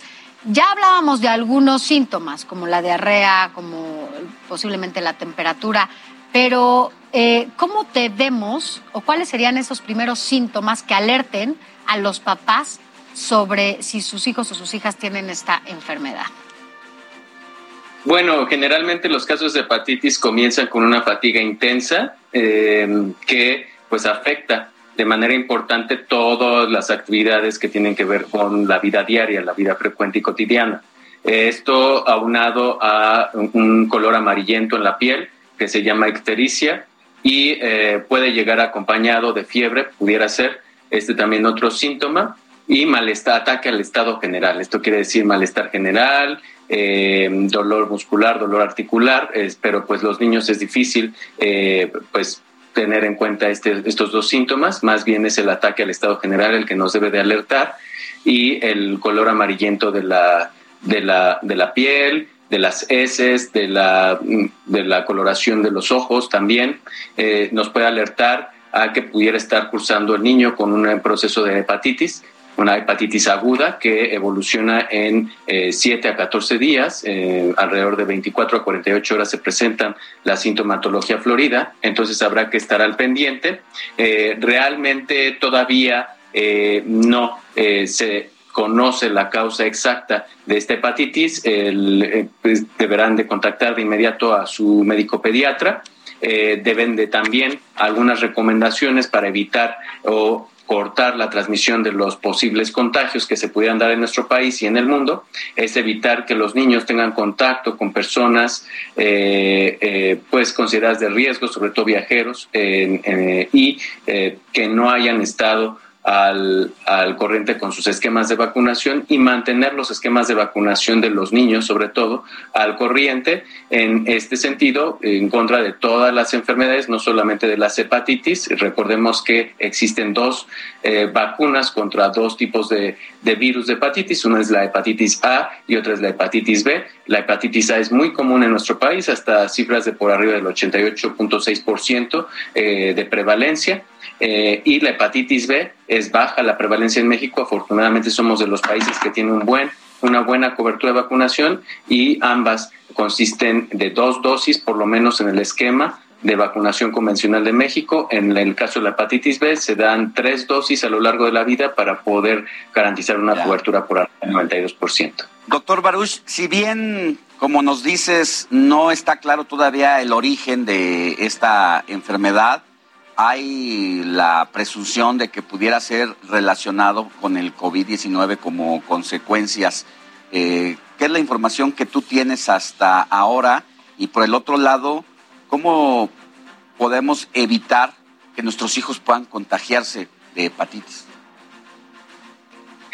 Eh, bueno, realmente muy pocos casos a nivel mundial se han relacionado con historia de vacunación eh, de SARS-CoV-2.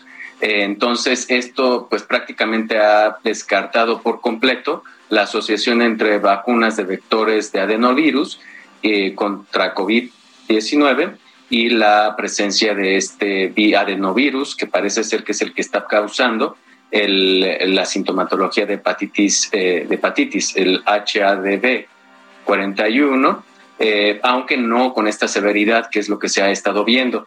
Ya se han reportado eh, estos casos en alrededor de 30 países. Realmente en el Reino Unido el primer caso que se notificó fue en octubre del 2021, entonces ya hemos estado siguiendo con cierta cautela este virus desde octubre del 2021, este tipo de casos. Ya más de 110 casos se han reportado en los Estados Unidos, en alrededor de más de 27 países. Eh, se han acumulado un total de em, no más de 10 muertes en todo el mundo. Eh, y bueno, eh, también ha sido grave, eh, por ejemplo, en el caso de los Estados Unidos, algunos, algunos pacientes han requerido hospitalización de manera grave. Mm, el promedio de edad de aquellos que han requerido hospitalización ha sido de dos años, este promedio de edad, eh, en el cual se presentó hepatitis severa en el, en el 90% de los casos y 14% de ellos han requerido trasplante eh, de manera urgente de, hígado. Ahora, doctor, ¿cuáles pueden ser las secuelas? Em, todavía se desconoce mucho con respecto a las secuelas. Realmente eh, puede ser desde una sintomatología muy leve que curse pues, eh, con síntomas muy vagos, como los que hemos mencionado, eh, y puede llegar incluso hasta la hospitalización, ¿no? como es el caso de estos, de estos últimos que comenté, que han requerido hospitalización. En, en el cual pues el 14% de ellos han requerido un trasplante. Esto se asocia pues con hepatitis aguda de tipo eh, pues eh, fulminante prácticamente en el cual pues se requiere una asistencia artificial eh, mientras se consigue un, donador. Entonces puede ir desde lo más leve, que es la mayor parte de los casos, hasta algunos casos de manera grave que pudieran llegar a requerir un trasplante hepático. Para quienes nos siguen por radio, estamos hablando con el doctor Jorge Baruch Díaz. Él es jefe de la Clínica del Viajero de la Facultad de Medicina y vocero también de la Comisión de COVID-19 de la UNAM. Doctor, hace unos instantes estábamos dando a conocer todos los estados que prácticamente han decidido decirle adiós al uso del cubrebocas, eh, ya no solamente en lugares públicos, sino en lugares hasta cerrados como farmacias. Eh, es el caso de Nuevo León, donde ya puedes entrar sin ningún problema a la farmacia sin el uso de cubrebocas, nadie te puede decir nada.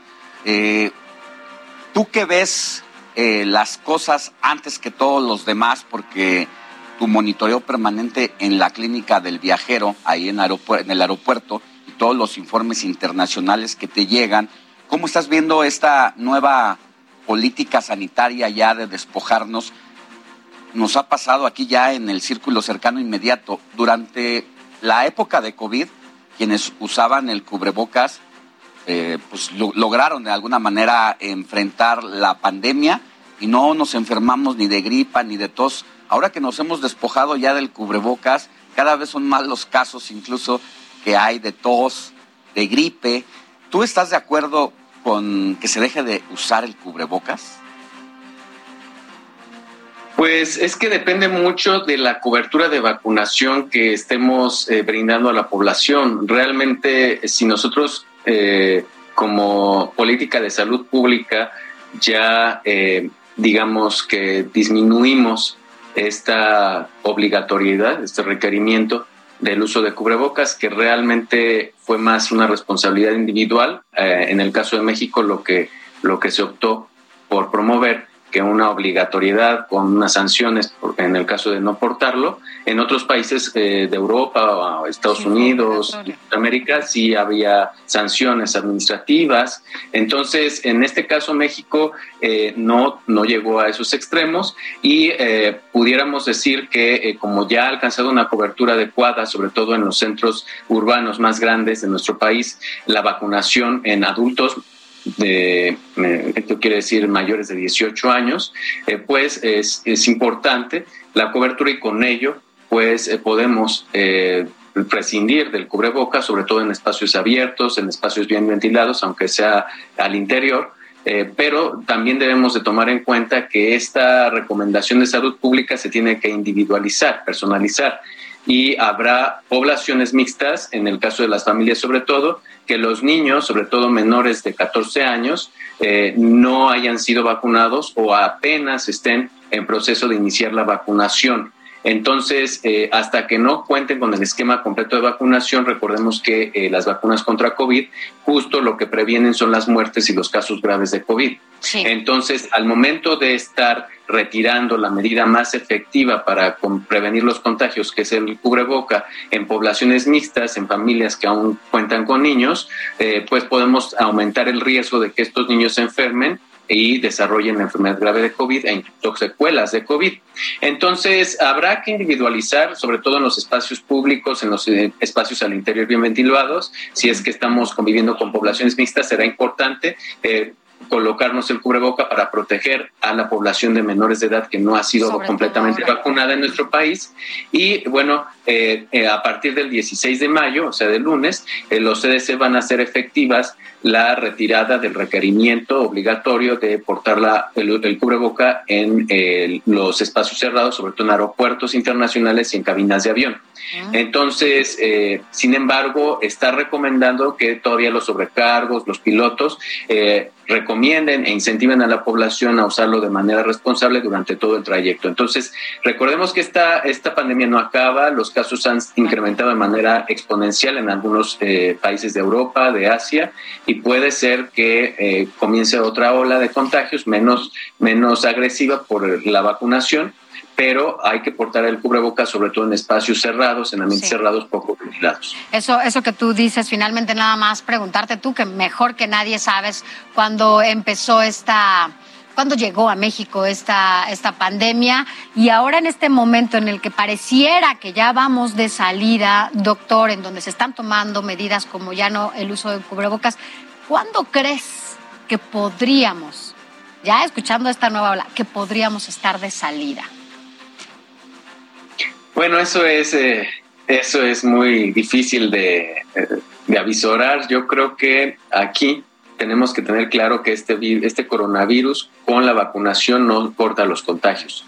Y sobre todo los jóvenes, que es una mayor cantidad de asintomáticos, de casos asintomáticos, pueden volverse un reservorio eh, para que siga circulando este coronavirus durante las épocas de todo este año. Entonces, eh, seguramente va a volverse una enfermedad endémica en, algunos meses eh, y tendrá algunos periodos de estacionalidad. Todavía no sabemos cuáles. No Heraldo Radio 98.5 FM, una estación de Heraldo Media Group, transmitiendo desde Informativo, Heraldo Fin de Semana. Regresamos. Estoy extrañando con todas mis fuerzas, yo no te olvidé.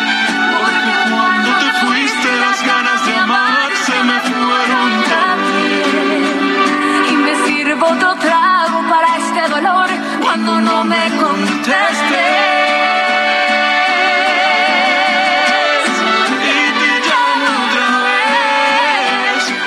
bueno, a estas horas y escuchando esto, por si usted se está despertando y está acompañándonos a partir de este momento. Son las nueve de la mañana ya y estamos escuchando y viendo eh, una llamada perdida, escrita y cantada por María León. Es una historia, como ya estamos escuchando, de desamor. Propia en la que cuenta justamente, o la que vivió ella, cómo le llamó a una de sus exparejas y le dijo cosas que pues, nunca antes se atrevió. Y esta canción está incluida en su nuevo disco Alquimia, junto con otras 10 canciones con colaboraciones con otros artistas. Así que bueno, pues estamos de, tal forma que estamos escuchándolo por eso. Así que mire, seguramente alguno de los que nos escucha o nos ve le ha pasado y le han dado ganas de hablarle a su expareja. Y si no se ha atrevido a decirlo, mire, ya tiene la canción para dedicársela llamo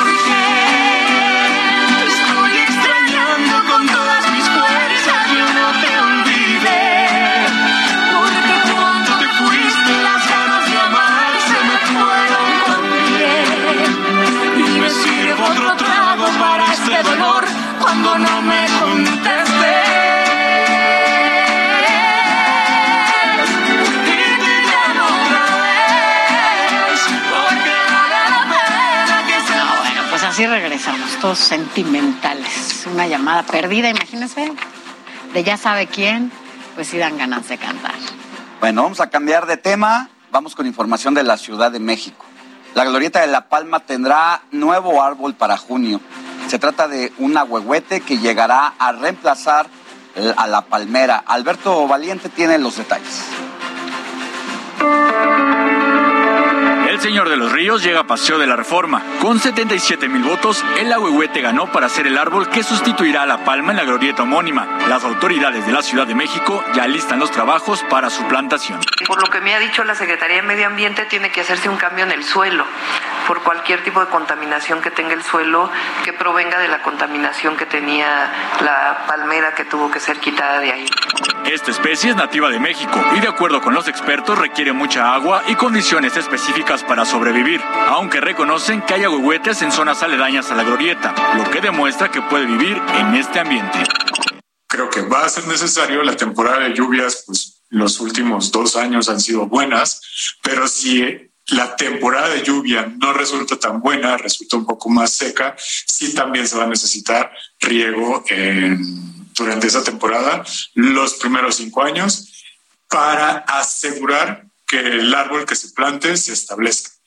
La plantación de este árbol se llevará a cabo el próximo 5 de junio y una de las principales preocupaciones de la ciudadanía es el crecimiento de las grandes raíces de esta especie. Yo no creo que rompan la glorieta porque yo, he visto ahuehuetes en banquetas donde sí rompen las banquetas, pero la glorieta es muchísimo más amplia. Aparte de que debajo de la calle, ya no de la glorieta, debajo el, entonces el piso está más compactado. Entonces tal vez las raíces no tengan la fuerza suficiente para romper o para penetrar en este piso. Entonces, si hay un buen sistema de riego, las raíces se van a mantener.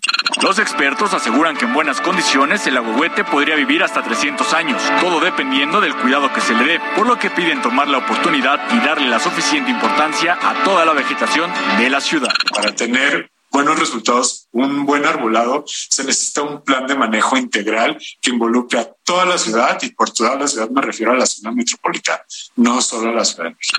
El ahuehuete es el árbol nacional. Incluso existen varios árboles de esta especie con una historia emblemática. Desde el sargento plantado en Chapultepec en la época prehispánica hasta el famoso árbol de Chalma, donde miles de personas acuden a eliminar las malas vibras. El ahuehuete que ahora adornará Reforma también pasará a la historia y se convertirá en el primer señor, pero ahora del río de tráfico que circula diariamente por esta avenida. Alberto Valiente, Heraldo Media y a propósito de pues este nuevo cuadro que vamos a tener en Avenida de Reforma, aquí en la Ciudad de México, justamente esta semana pues estuvieron trabajando a lo largo de Paseo de la Reforma para poner eh, palmeras por las que bueno, pues se tuvieron que quitar al estar enfermas. Y para saber qué está pasando allá en la Glorieta, bueno, pues nuestro compañero Javier Ruiz nos cuenta de qué se trata. Javier, cuéntanos. Excelente mañana. ¿Qué tal, Sofía Alejandro? Excelente mañana. Pues efectivamente, esta semana, pues eh, trabajadores del gobierno de la Ciudad de México estuvieron realizando labores para pues acondicionar el área justamente para colocar este agüehuete el próximo 5 de julio. Pues eh, fue un poco complicado esta semana también para estos trabajadores, ya que hubo retrasos se, esto debido a que hubo varias marchas y manifestaciones en la zona del Paseo de la Reforma. Ellos pretendían pues justamente hacerlo hace una, semana, sin embargo pues fue ya cerca del miércoles o jueves cuando llegó la primera maquinaria, comenzaron a excavar y por supuesto pues también a acondicionar pues parte del, del suelo donde estará este agüehuete. Incluso pues mencionar que también esta semana pues le han dado nueva vista a esta zona del Paseo de la Reforma y la Avenida Niza. Y es que hay que recordar que también pues esta plaga mató a varias de las palmas que se encuentran justamente alrededor de esta glorieta. Y una de ellas era esta que se encontraba en este punto de la avenida Niza y el Paseo de la Reforma donde pues desafortunadamente había también pues una palma que tenía al menos 40 años eh, pues se secó también. Al menos tardaron una semana y media pues los trabajadores. Las raíces tenían casi una profundidad de metro y medio la tuvieron que sacar poco a poco. Y eh, justamente hace dos días pues colocaron esta nueva palmera aquí en la zona del Paseo de la Reforma. Aunado a ello, pues se les ha dado mantenimiento no solo a esta, sino al resto que se encuentran aquí en el Paseo de la Reforma. Realmente también una mañana muy tranquila. Al momento todavía no llegan eh, trabajadores del gobierno de la Ciudad de México. Sin embargo, pues espera que en los próximos, probablemente el próximo lunes, se, reanuden pues, los, los trabajos, las labores.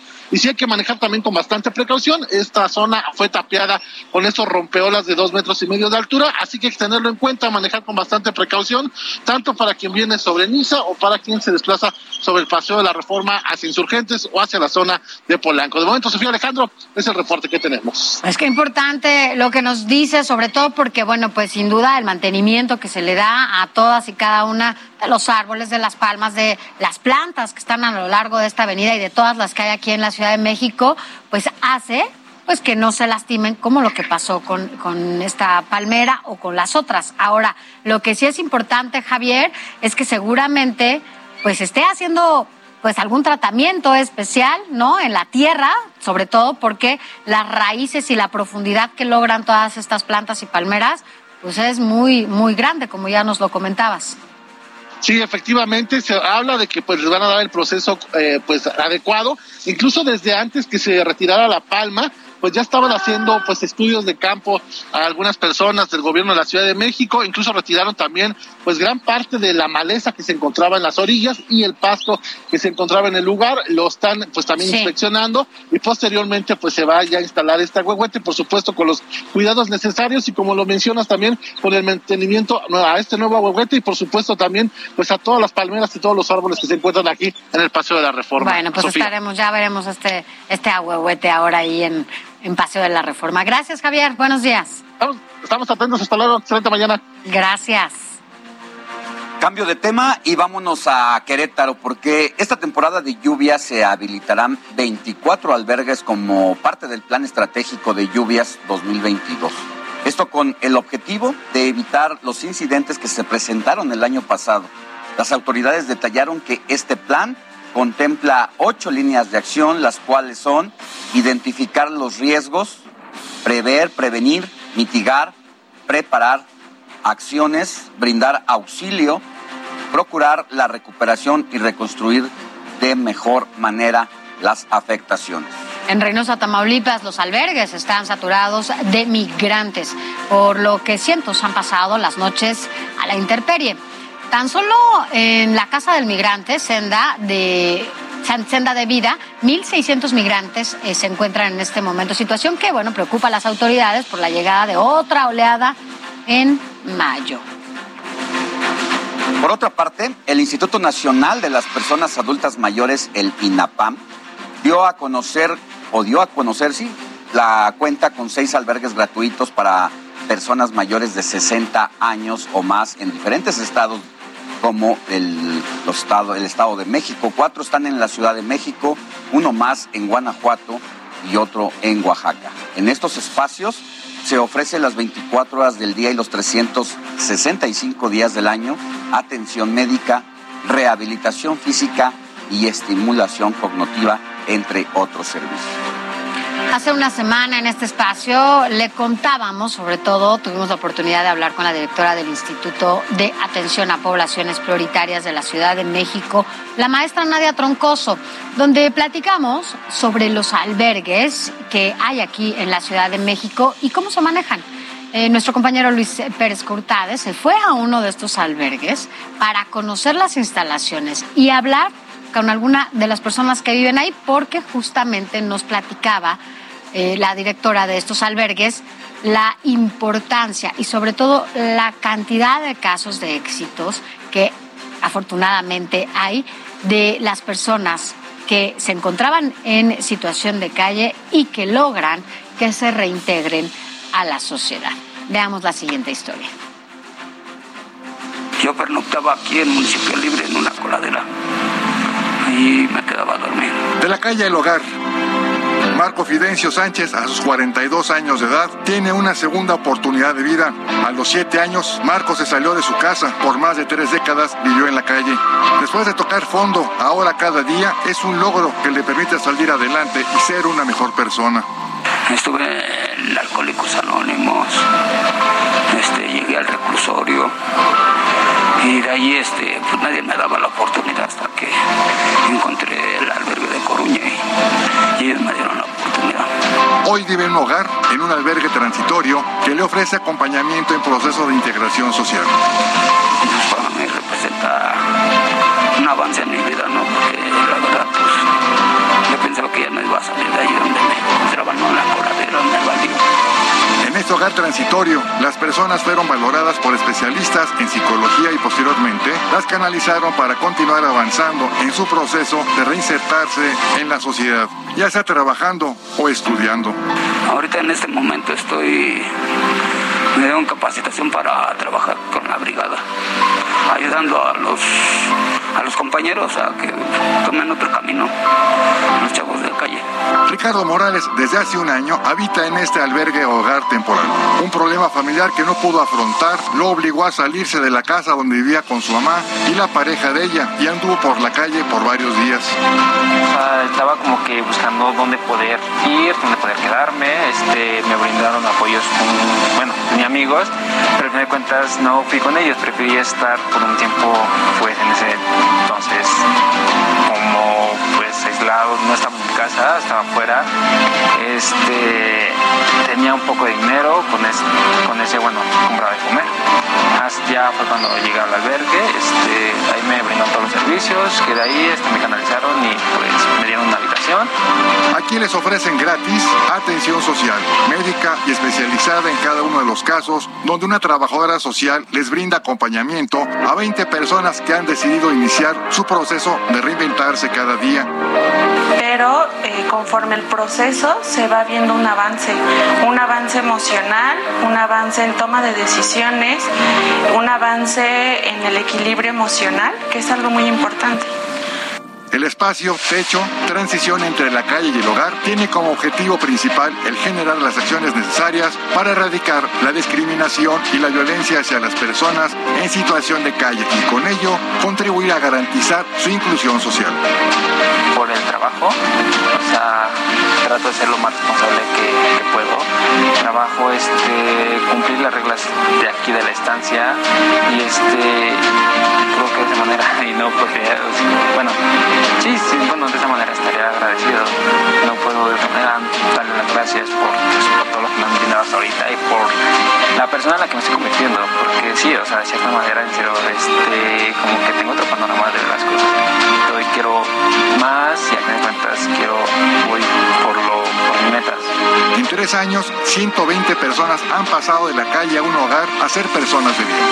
Tenemos tres generaciones ya que han salido de este espacio techo, transición entre la calle y el hogar. Aquí tenemos una capacidad instalada de 50 personas. Actualmente tenemos 40 personas residiendo en este espacio y se han integrado a vida independiente ya tres generaciones hasta ahorita. Las personas que deseen y necesiten recibir este tipo de servicios de atención integral que proporciona el espacio techo deben contar con referencia del Centro de Valoración y Canalización. Yo salgo a la calle con un equipo interdisciplinario de personas, que es la Brigada de Calle. Salimos y los conocemos en los puntos en donde ellos socializan. Los convenzo que son titulares de derechos, que hay servicios que el Estado tiene para ofrecerles y garantizarles dentro de la red de albergues. Ya que yo los convenzo y me dicen que sí, esto es bien importante, el consentimiento informado, me dicen que sí, me acompañan al albergue, que es el primer paso. Ahí tienen la opción de pernoctar, de tener atención médica, psicológica. 500 personas conforman brigadas de la Dirección de Atención a Poblaciones Prioritarias, quienes las 24 horas del día, los 7 días de la semana, salen a las calles para conocer a las personas en condiciones que viven en la vía pública, para saber quiénes son y atenderlas. Heraldo Media Group, Luis Pérez Curta.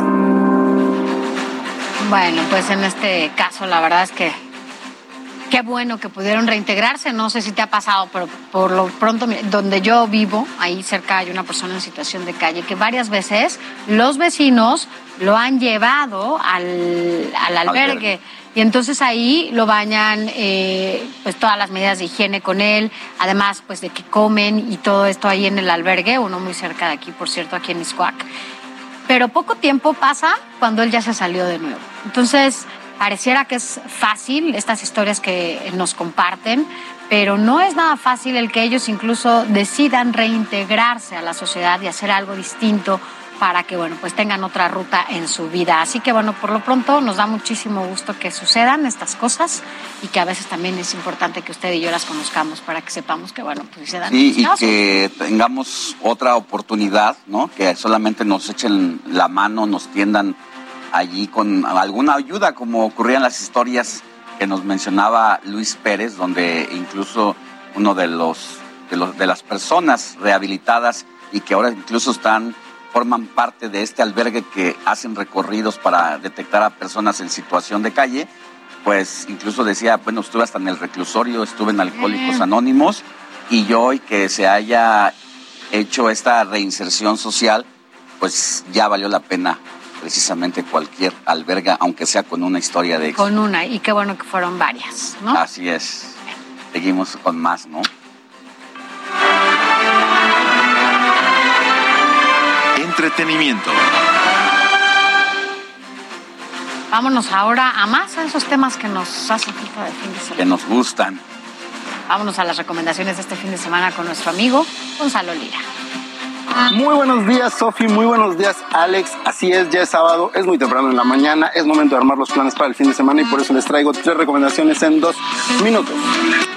Y vamos a empezar mandándoles al cine porque ya llegó a la cartelera mexicana la película Adam, Mujeres en Casablanca, que nos cuenta la historia de una mujer que disfruta de su trabajo, o al menos eso cree, vive con su hija hasta la llegada de una mujer embarazada. ¿Y qué va a hacer esta mujer? Pues va a ayudarle a cuestionar a Samia, la protagonista de la película, sobre todo qué es lo que disfruta realmente de la vida, si la está explotando al máximo, pero al mismo tiempo la película va a aprovecharse de ahí para hablar sobre el embarazo no deseado, el embarazo en países islámicos, el lugar de la mujer en los mismos. Una película muy interesante que toca temas que atañen a nuestra actualidad y que sobre todo nos permite cuestionarnos tanto a hombres como a mujeres cuáles son los cánones de la sociedad que queremos seguir, cuáles debemos erradicar y de qué manera.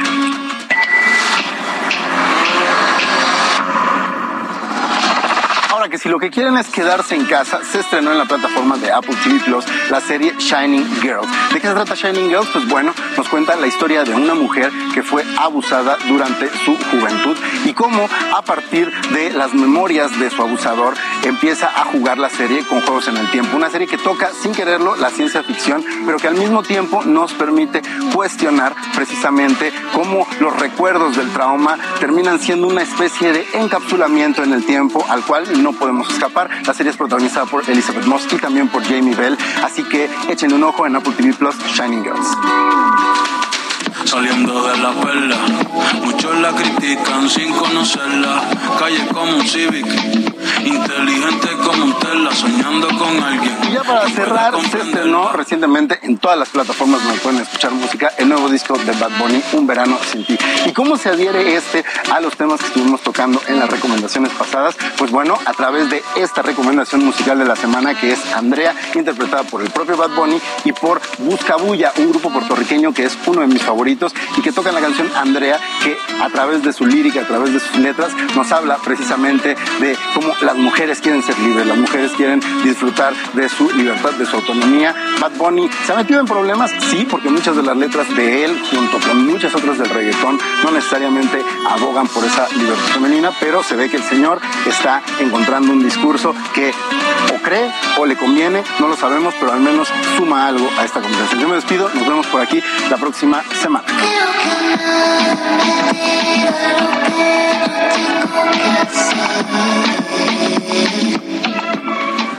Vámonos con más temas nacionales. Mire, el Banco Mundial nombró al exsecretario de Hacienda, Arturo Herrera, como director global de Gobierno y Pobreza y Equidad de este órgano internacional. Y no será la primera vez que Herrera Gutiérrez ocupe un cargo en el Banco Mundial ya que colaboró en el organismo multilateral de 2010 a 2018 como gerente de práctica, gobernanza, de práctica global y servicio público y desempeño para América Latina y el Caribe. Herrera Gutiérrez es licenciado en Economía por la Universidad Autónoma Metropolitana, maestro en Economía por el Colegio de México y tiene estudios de doctorado en Economía por la Universidad de Nueva York.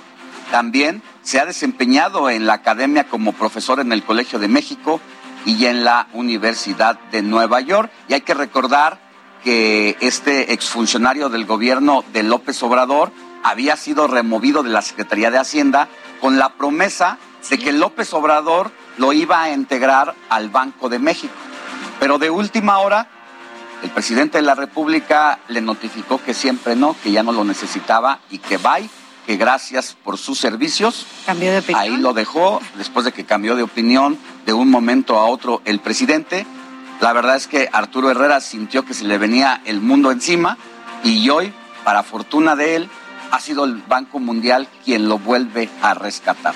Así las cosas. Ya lo conocían, ya había trabajado ahí y bueno, pues de alguna manera tiene experiencia en ese organismo internacional. Mire, vámonos de regreso a la Ciudad de México porque Guillermo Calderón, director del Metro, dio a conocer que la sustitución y mejoramiento de las siete curvas que se ubican en el tramo subterráneo de la línea 12 del metro tendrán un costo de 405 millones de pesos. Asimismo, el funcionario explicó que la ejecución de los trabajos culminará posiblemente, dijo él, en noviembre próximo. Va a estar mucho más eh, sujeta, firme la, la vía eh, en sus trayectos, evitando cualquier eh, movimiento vertical o horizontal. Bueno, lo que nos ha costado este metro por la mala planeación y por la pésima supervisión, hoy quienes pagan los platos rotos somos cada uno de los capitalinos con nuestros recursos. Pero en más temas de movilidad, hay polémica por la seguridad del cablebús capitalino. Expertos en infraestructura dicen que hay un riesgo de que pueda colapsar como la línea 12 del metro. Argumentan que no existe un cable de refuerzo y que se puede romper de un momento a otro. En respuesta, la empresa encargada de operar e instalar este medio de transporte afirmó que es seguro ya que cuenta con seis cables y resaltó la importancia de las cabinas. Las cabinas, si están seguros, son para 10 pasajeros sentados, los 10 no hay ningún pasajero parado, son cómodos, eh, tienen su wifi, eh, porque así lo exigió eh, el gobierno de la Ciudad de México. Eh, sí, sí, sí, uno puede estar en su wifi durante el transcurso, estar viendo las noticias, está bien con eh, chateando, lo que sea, pero está conectado, ¿no? Eh, sí, es un sistema muy seguro y no hay ningún problema. Bueno, con esto nos vamos a un corte y regresamos ya a esta última media hora de esta edición del informativo fin de semana. Escríbanos por favor a nuestro WhatsApp 5591635119. Regresamos. Al regresar, tendremos una clase de defensa personal.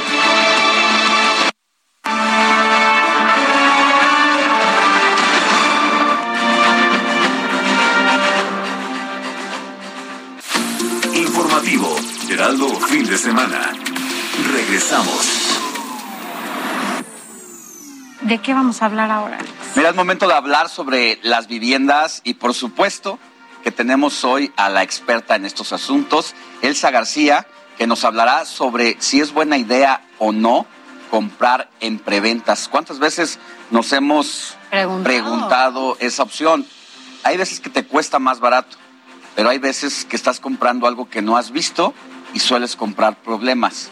Elsa García, directora de capacitación y expansión de Legal Global Consulting, nos da todos los detalles. ¿O no, mi querida Elsa?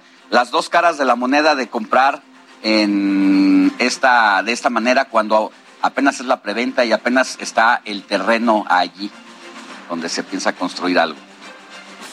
Exactamente, querido Alex, querida Sofi, qué gusto saludarlos, ya los extrañaba. Algo que puede ser un gran secreto es cómo capitalizar lo intangible. La preventa sin duda alguna va a poner frente a nosotros el mejor negocio de nuestras vidas o incluso el periodo de ingenuidad más complicado que puede ser el más caro de nuestras vidas. Para el sector inmobiliario no solamente será una gran oportunidad para aquellos que van a comercializar, para aquel que va a comercializar va a ofrecer ante un mercado y una demanda de compradores y ante un déficit de vivienda que tenemos, esta gran oportunidad dentro de la industria inmobiliaria que va a ser la preventa. Por esto, la visualización de cuál puede ser el retorno de inversión, la visualización y colocación de ese lugar en donde queremos invertir, sin duda alguna será con base también a la plusvalía que nosotros podamos obtener. Entonces, si usted es comercializador de bienes inmuebles, necesita ser un gran observador, establecer el entorno, conocer muy bien el proyecto para que puedan ofrecer a sus clientes y ustedes invertir en comercializar y difundir un proyecto que puede ser una gran oportunidad de inversión a futuro. E incluso que pueda ser ese gran experto que le puedas decir a tu cliente, hoy vas a, capitalizarlo, vas a capitalizar lo intangible va usted a poner a trabajar definitivamente esa inversión que puede hacer para que incluso no se quede con esa propiedad. Esa propiedad que no ha visto, ese intangible, en el momento que se convierte en un tangible, ni siquiera lo puede, puede quedarse con ella, ganar la plusvalía y entonces invertir en otro negocio, reinvertirlo en algo más. Entonces el comercializador es una gran oportunidad para él, pero el que compra, el que compra va a tener una, una perspectiva interesantísima que, no, que va a ser siempre tentador, porque va a comprar propiedades por debajo del mercado. Obviamente también tendrá que buscar para que no sea una experiencia mala o que podamos caer en esa ingenuidad solamente de dejarnos llevar por un gran vendedor que nos puede, nos puede endulzar un, un futuro que no va a suceder, es a través de que nosotros como compradores seamos grandes observadores de la zona, de la demanda, de la oferta que pueda haber en el lugar y de esa rentabilidad que podemos tener a futuro si te quedas con el inmueble y si no, que tengamos esa plusvalía garantizada. ¿Qué es lo que va a suceder, estimado comprador? Usted tiene que ser un gran observador del desarrollador conocer sus antecedentes, para que veamos que dentro de las posibilidades que existen en un negocio de que salgan bien o mal, la de usted sea definitivamente un riesgo controlado un riesgo que se pueda tener medido a través de que su inversión esté en una zona con una extraordinaria plusvalía que se pueda ver a futuro. Si me quedo con el inmueble, ya gané la, ya puedo obtener esa ganancia de ese precio por debajo del mercado dentro de la preventa y después ofrecerlo a un mercado en una demanda ya determinada con un proyecto preciso que puede ser de gran atención para otros inversores, otros compradores e incluso para familias que quieren establecer su vivienda y su lugar de origen en determinado lugar. Pero ¿qué pasa ya si incluso dices, me lo quiero quedar, compré un inmueble por debajo del mercado, ya gané, pero quiero seguir ganando? Entonces tendremos que llevar nuestra visión financiera hacia otro esquema. ¿Cuál puede ser la rentabilidad? Si alguien que quiera vivir allí porque le llama la atención algo en específico respecto de esa zona, ¿cuánto me pueden pagar? ¿Cuánto puedo obtener respecto de comparar en el mercado propiedades similares en las cuales se pague mensualmente por vivir en esa zona? Es una extraordinaria idea entonces que a través de canales tan importantes como tenemos el día de hoy, todos los sábados a las 4 de la tarde entonces escuche Vive de las Rentas, igual que Mundo Inmobiliario los jueves a las 10 de la noche, para que entonces ustedes puedan escuchar de expertos como Luis Ramírez, de testimonios de quienes ya han estado teniendo preventas exitosas y que el riesgo sea completamente vendido y para usted poner a trabajar la mejor inversión en la vida que podemos tener, que son los bienes inmuebles, a través de la ganancia y la plusvalía que los inmuebles jamás la van a perder, pero sin perder de vista esta observación del mercado, que no caigamos en la ingenuidad. Y si lo va a rentar, venga con nosotros en Legal Global Consulting, investigamos a su, a su inquilino, le hacemos un muy buen contrato y podemos vivir tranquilamente de nuestras rentas periódicas o anuales. Venga en www.legal Global Consulting y nos va a encontrar. Pues ahí están las recomendaciones de Elsa García, directora, para que usted que nos ve o nos escucha y está pensando hacer una inversión de este tipo, no se deje engañar por charlatanes, pero si quieren consultarte, mi querida Elsa, hacerte preguntas específicas, ¿dónde se te puede consultar? Claro que sí, Alex. Nos pueden encontrar en Facebook a través de eh, legalglobalconsulting.sc, en luisramírez.com y en Elsa García en Facebook nos encuentran y en todas nuestras redes sociales, Instagram, LinkedIn, en todos lados. Gracias, que tengas buen día y nos vemos la próxima. Igualmente, saludos. Gracias, Sofi. Gracias, que estés muy bien, Elsa. Y bueno, pues te escuchamos la próxima semana.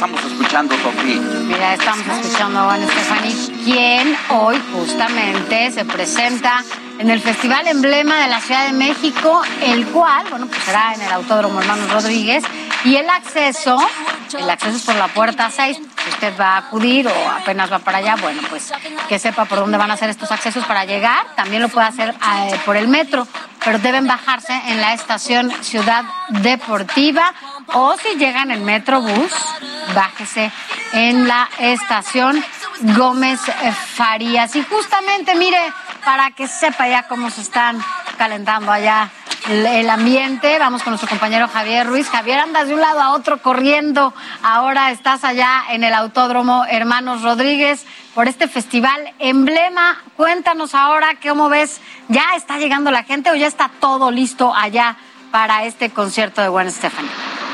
Hola Sofía Alejandro, ¿qué tal? Excelente mañana. Pues poco a poco ya se va preparando justamente todo para pues eh, que comience este evento musical pues el primer grupo estará entrando cerca de las 3.30 de la tarde. Sin embargo, el acceso principal va a ser por la puerta número 7 que se encuentra aquí en el viaducto Río de la Piedad, muy cerca también, pues escasos metros de la estación del metro Ciudad Deportiva. Hoy por la mañana todavía está todavía pues bastante tranquilo, sin embargo, pues ya cerca del mediodía sí se espera que comiencen a llegar pues todas las, las personas que desean recordar pues grupos de los noventas.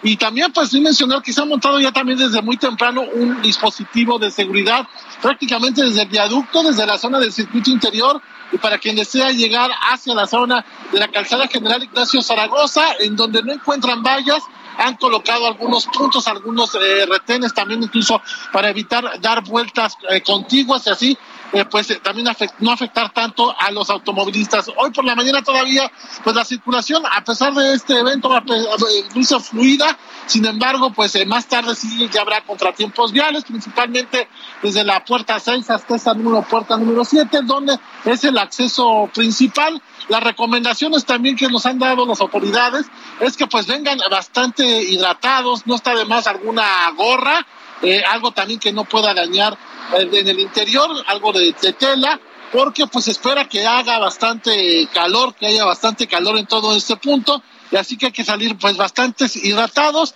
y también pues eh, no está de más utilizar quien vaya a venir en vehículos que tengan en cuenta los estacionamientos. En esta ocasión cuestan 25 pesos, pero mientras se terminan los mismos pues ya cuestan un poco más y pues hay que buscar también aquí a las a los alrededores de la zona. Así que hay que tomarlo en cuenta y pues un buen fin de semana para quien pueda venir aquí al Autódromo Hermanos Rodríguez. De momento, Sofía Alejandro, ese reporte que tenemos. Muy bien, Jesús. Bueno, pues también prepárese para el tráfico que va a haber en los eh, hoy sobre todo por este evento, así que tome sus precauciones. Por lo pronto, bueno, pues como siempre, gracias Javier, buen fin de semana. Gracias, Javier. Estamos atentos, hasta luego. Gracias. mañana para los dos. Buen día. Vámonos a otros temas. Mire, para enfrentar la violencia que afecta a las mujeres en el transporte público, la Fundación Ellas se defienden solas les enseña día a día a protegerse. El reporte es de nuestro compañero Jonathan Padilla. Señorita, disculpe, eh, vamos a ir por otra ruta porque me avisaron que estaba cerrado ya. Sí, la que sea más rápida, por. Eh, Oye, hace años, ¿verdad? ¿Tienen novio? Sí, este, no, no. Pero si son hermosas las dos, ah, ninguna, y no, y no les gusta así. Oye, oye ¿qué pedo? ¿qué te pasa? ¿Qué te pasa? ¿Qué, te pasa? Estás en mi carro, ¿ah? ¿Qué te pasa? ¿ah? Ahora sí le sorprende. No, no, cuidado, no, está bien, cuidado. está bien, Déjame la cartera ahí abajo, deja la cartera en el piso, deja tu bolso en el piso, deja tu bolso en el piso. Tranquilo, deja tu bolso en el piso, tranquilo, Tranquilo, calladita, calladita, calladita, calladita. Vamos ahí, te estoy viendo, te estoy viendo. La violencia contra las mujeres en el transporte público es constante. El año pasado, la Fiscalía de la Ciudad de México abrió 69 carpetas de investigación por delitos sexuales en taxis. 61 corresponden a denuncias por violación y 8 por acoso sexual. Carmen Martilés es de Venezuela y es conductora de taxi por aplicación. Lleva 21 años viviendo en la capital y desde los 19 años ha sido agredida sexualmente en nueve ocasiones. Una de ellas fue violación. Yo iba con la pareja que tenía en aquel entonces. Eran tres ladrones. A él que le hicieron, solo lo golpearon, le quitaron el coche y el dinero. A mí me golpearon y me violaron, los tres. Entonces, una marcada diferencia entre la violencia ejercida a la mujer que al hombre. Aquí no estamos diciendo, uy, sí, la feminista nada más. No, es que a nosotras nos violan y nos matan. Entonces ya está bueno. A las mujeres les voy a decir, aprendamos a defendernos. Ariani Pineda, al igual que otras mujeres, también fue víctima de abuso sexual desde muy pequeña, pero su reacción le salvó la vida por completo. Sufrí abuso sexual desde los seis años y me pude defender a los seis años. Imagínate, pude reconocer lo que era eh, pasar de el abuso sexual a ya un intento de violación, que fue algo mucho más violento, fue algo más dramático. Me dio a entender que algo estaba mal. Entonces allí yo reaccioné. Recuerdo que habían cosas, objetos allí en la habitación y los empecé a tirar y empecé a gritar. Entonces cuando me ve la persona que yo estoy gritando y que estoy forcejeando, entonces ahí ya me dejó libre. Su experiencia la llevó a crear la fundación Ellas se defienden solas, que imparte clases de defensa personal ante situaciones de riesgo como intentos de secuestro, acoso o violación, tanto en la calle como al interior de un taxi o vehículo privado. Iván Causillas, profesor de defensa personal en Ellas se defienden solas, destacó que no es fácil manejar las técnicas porque el objetivo del trabajo es que puedan salir sanas y salvas de una agresión sexual real y deben manejar su fuerza como si sus alumnas estuvieran en riesgo. El problema está en que tienes que hacerlo. Tienes, vas a tener que pelear. Y, de hecho, el momento que te tratan de subir un carro, va a ser, puede ser lo último que vayas a hacer en tu vida. Y vas a tener que hacerlo muy bien. Vas a tener que poner todas tus fuerzas, sin importar tu peso, sin importar tu estatura, tu contextura, nada. Vas a tener que hacer todo lo posible para no subirte en el carro. Es lo último que vas a hacer. Vas a tener que hacerlo bien. Todas las mujeres tienen que defenderse. No se trata de que si quiero, me gusta o no me gusta. Tienes que hacerlo. Iván Causillas destacó que el 75% de la defensa es táctica y el resto se trata de negociaciones con el agresor. Existe la técnica de estrangulamiento que de inmediato somete al acosador y es momento de pedirle que abra los seguros y te deje salir. Conocer técnicas o tácticas de defensa personal te llevará a tomar una decisión que podría salvarte la vida. Estoy viendo. Sí, yo sé. A ver, a ver, mano, bájale mano, el volante, manos en el Tranquilo, bájate amiga, bájate, bájate. No, bájate, a ver, a ver, a ver. Llama a la policía, llama a la policía. Jonathan Padilla, Heraldo Media Group. Y justamente para hablar sobre este tema eh, que a todas y todos nos, pues nos interesa, hoy tenemos el gusto de saludar aquí en el estudio a Irani Pineda, fundadora de Ellas Se Defienden Solas, y a Iván Casillas, instructor y también parte del staff de esta fundación. Bienvenidos a los dos, gracias por estar aquí. ¿Causillas? ¿Causillas? Causillas. Gracias a ambos por esto. Pues, pues, estábamos viendo imágenes y, y quienes nos escuchan por radio, bueno, lo que estamos haciendo y viendo, entiendo, son eh, como si fueran momentos reales. No estamos minimizando en ningún momento la fuerza, por lo pronto, eh, en esta capacitación que se da, para que, bueno, pues estemos atentos, que Dios no lo quiera, tocamos madera, pero que si sucediera, estuviéramos preparados. ¿De qué se trata? Cuéntenos. Exactamente, la fundación, eh, perdón, la, el programa Ella se defiende sola está destinado justamente para una capacitación donde hay pilares fundamentales. Comienza desde el acoso, abuso, eh, violencia doméstica e intentos o, ataques sexuales. Tomando en cuenta todo esto, eh, partimos desde cómo nos llega ese tipo de escenarios. O sea, partimos desde la parte teórica, cómo, cuáles son los cambios físicos y psicológicos que ocurren en el cuerpo. A su vez, bajar la escalada de violencia, porque en la mayoría de las situaciones vamos a tener que bajar la escalada de violencia y bueno, ya enfrentarla en caso de ser necesario con las técnicas que tenemos como instructores de Cala System. Ari, ¿cómo surge este proyecto? ¿Ocurrió algo eh, personalmente? ¿En qué momento decidiste?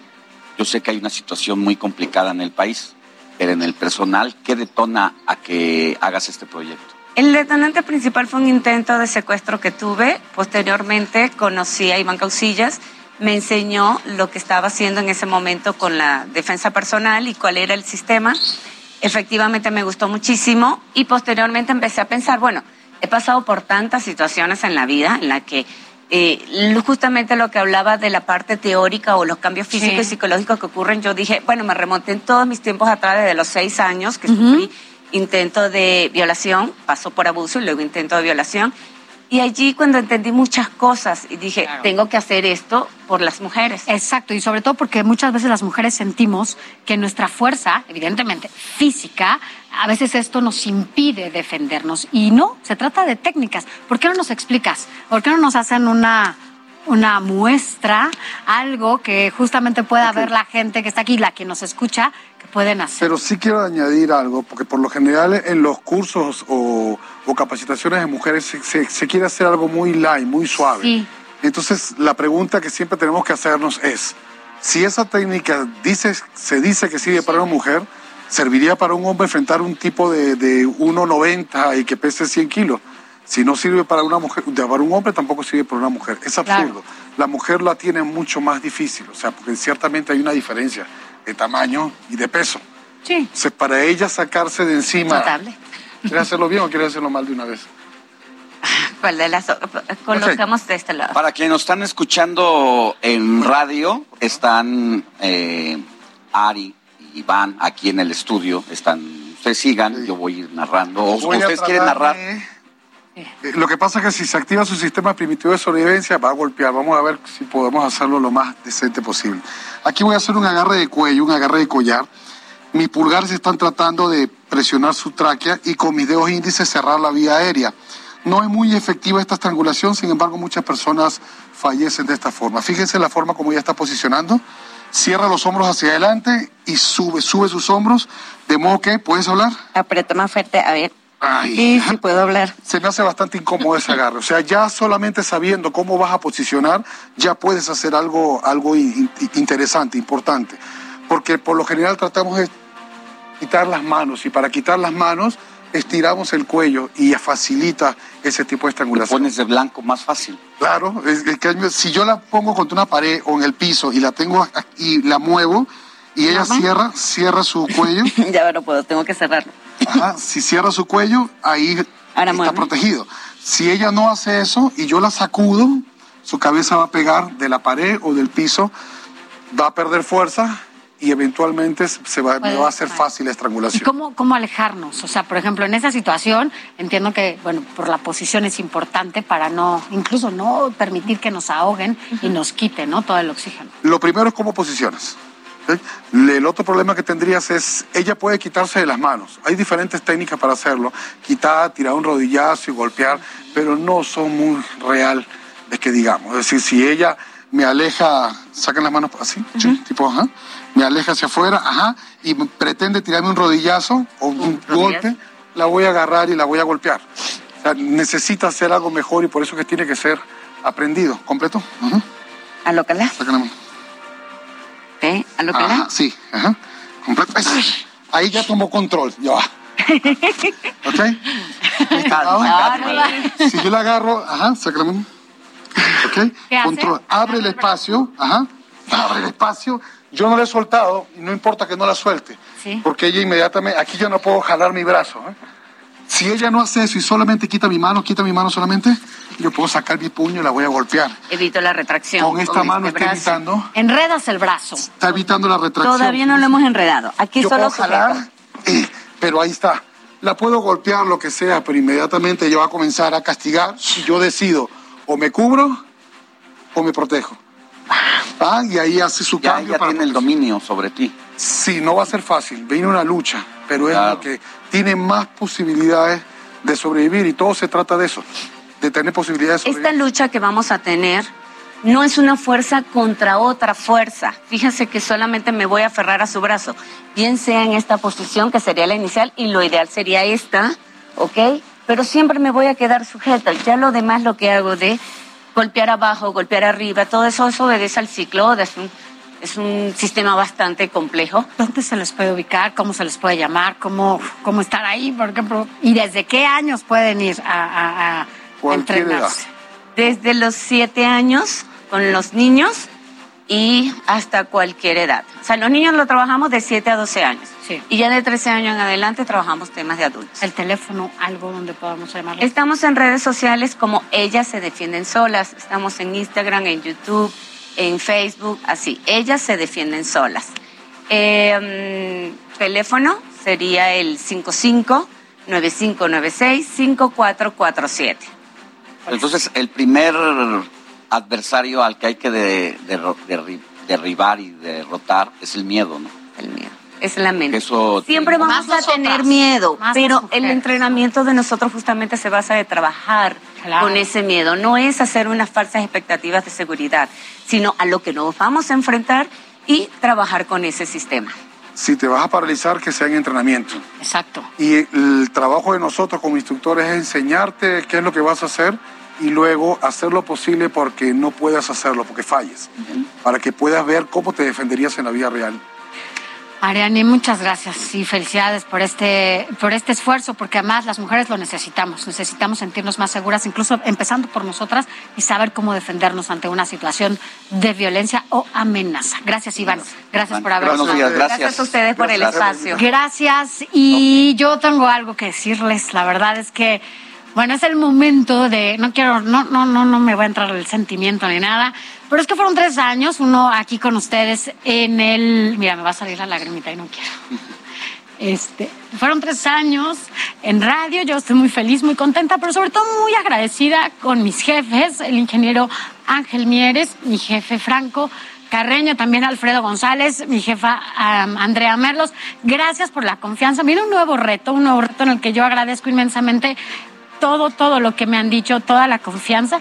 Y bueno, pues tres años en radio, mañana seguimos, todavía me despediré de radio, hoy de tele se queda Alex Sánchez aquí con ustedes y la verdad es que para mí ha sido un privilegio estar contigo. Somos amigos no solamente dentro de, también fuera. Hemos sido un gran equipo. Ustedes no saben todo lo que ha pasado adentro, afuera, discusiones, encontronazos. Gracias al equipo de producción, a todos allá en cabina que siempre nos aguantaron y siempre me aguantaron. Eh, gracias a todo el equipo de redacción, al equipo, a las cámaras. Gracias a todos.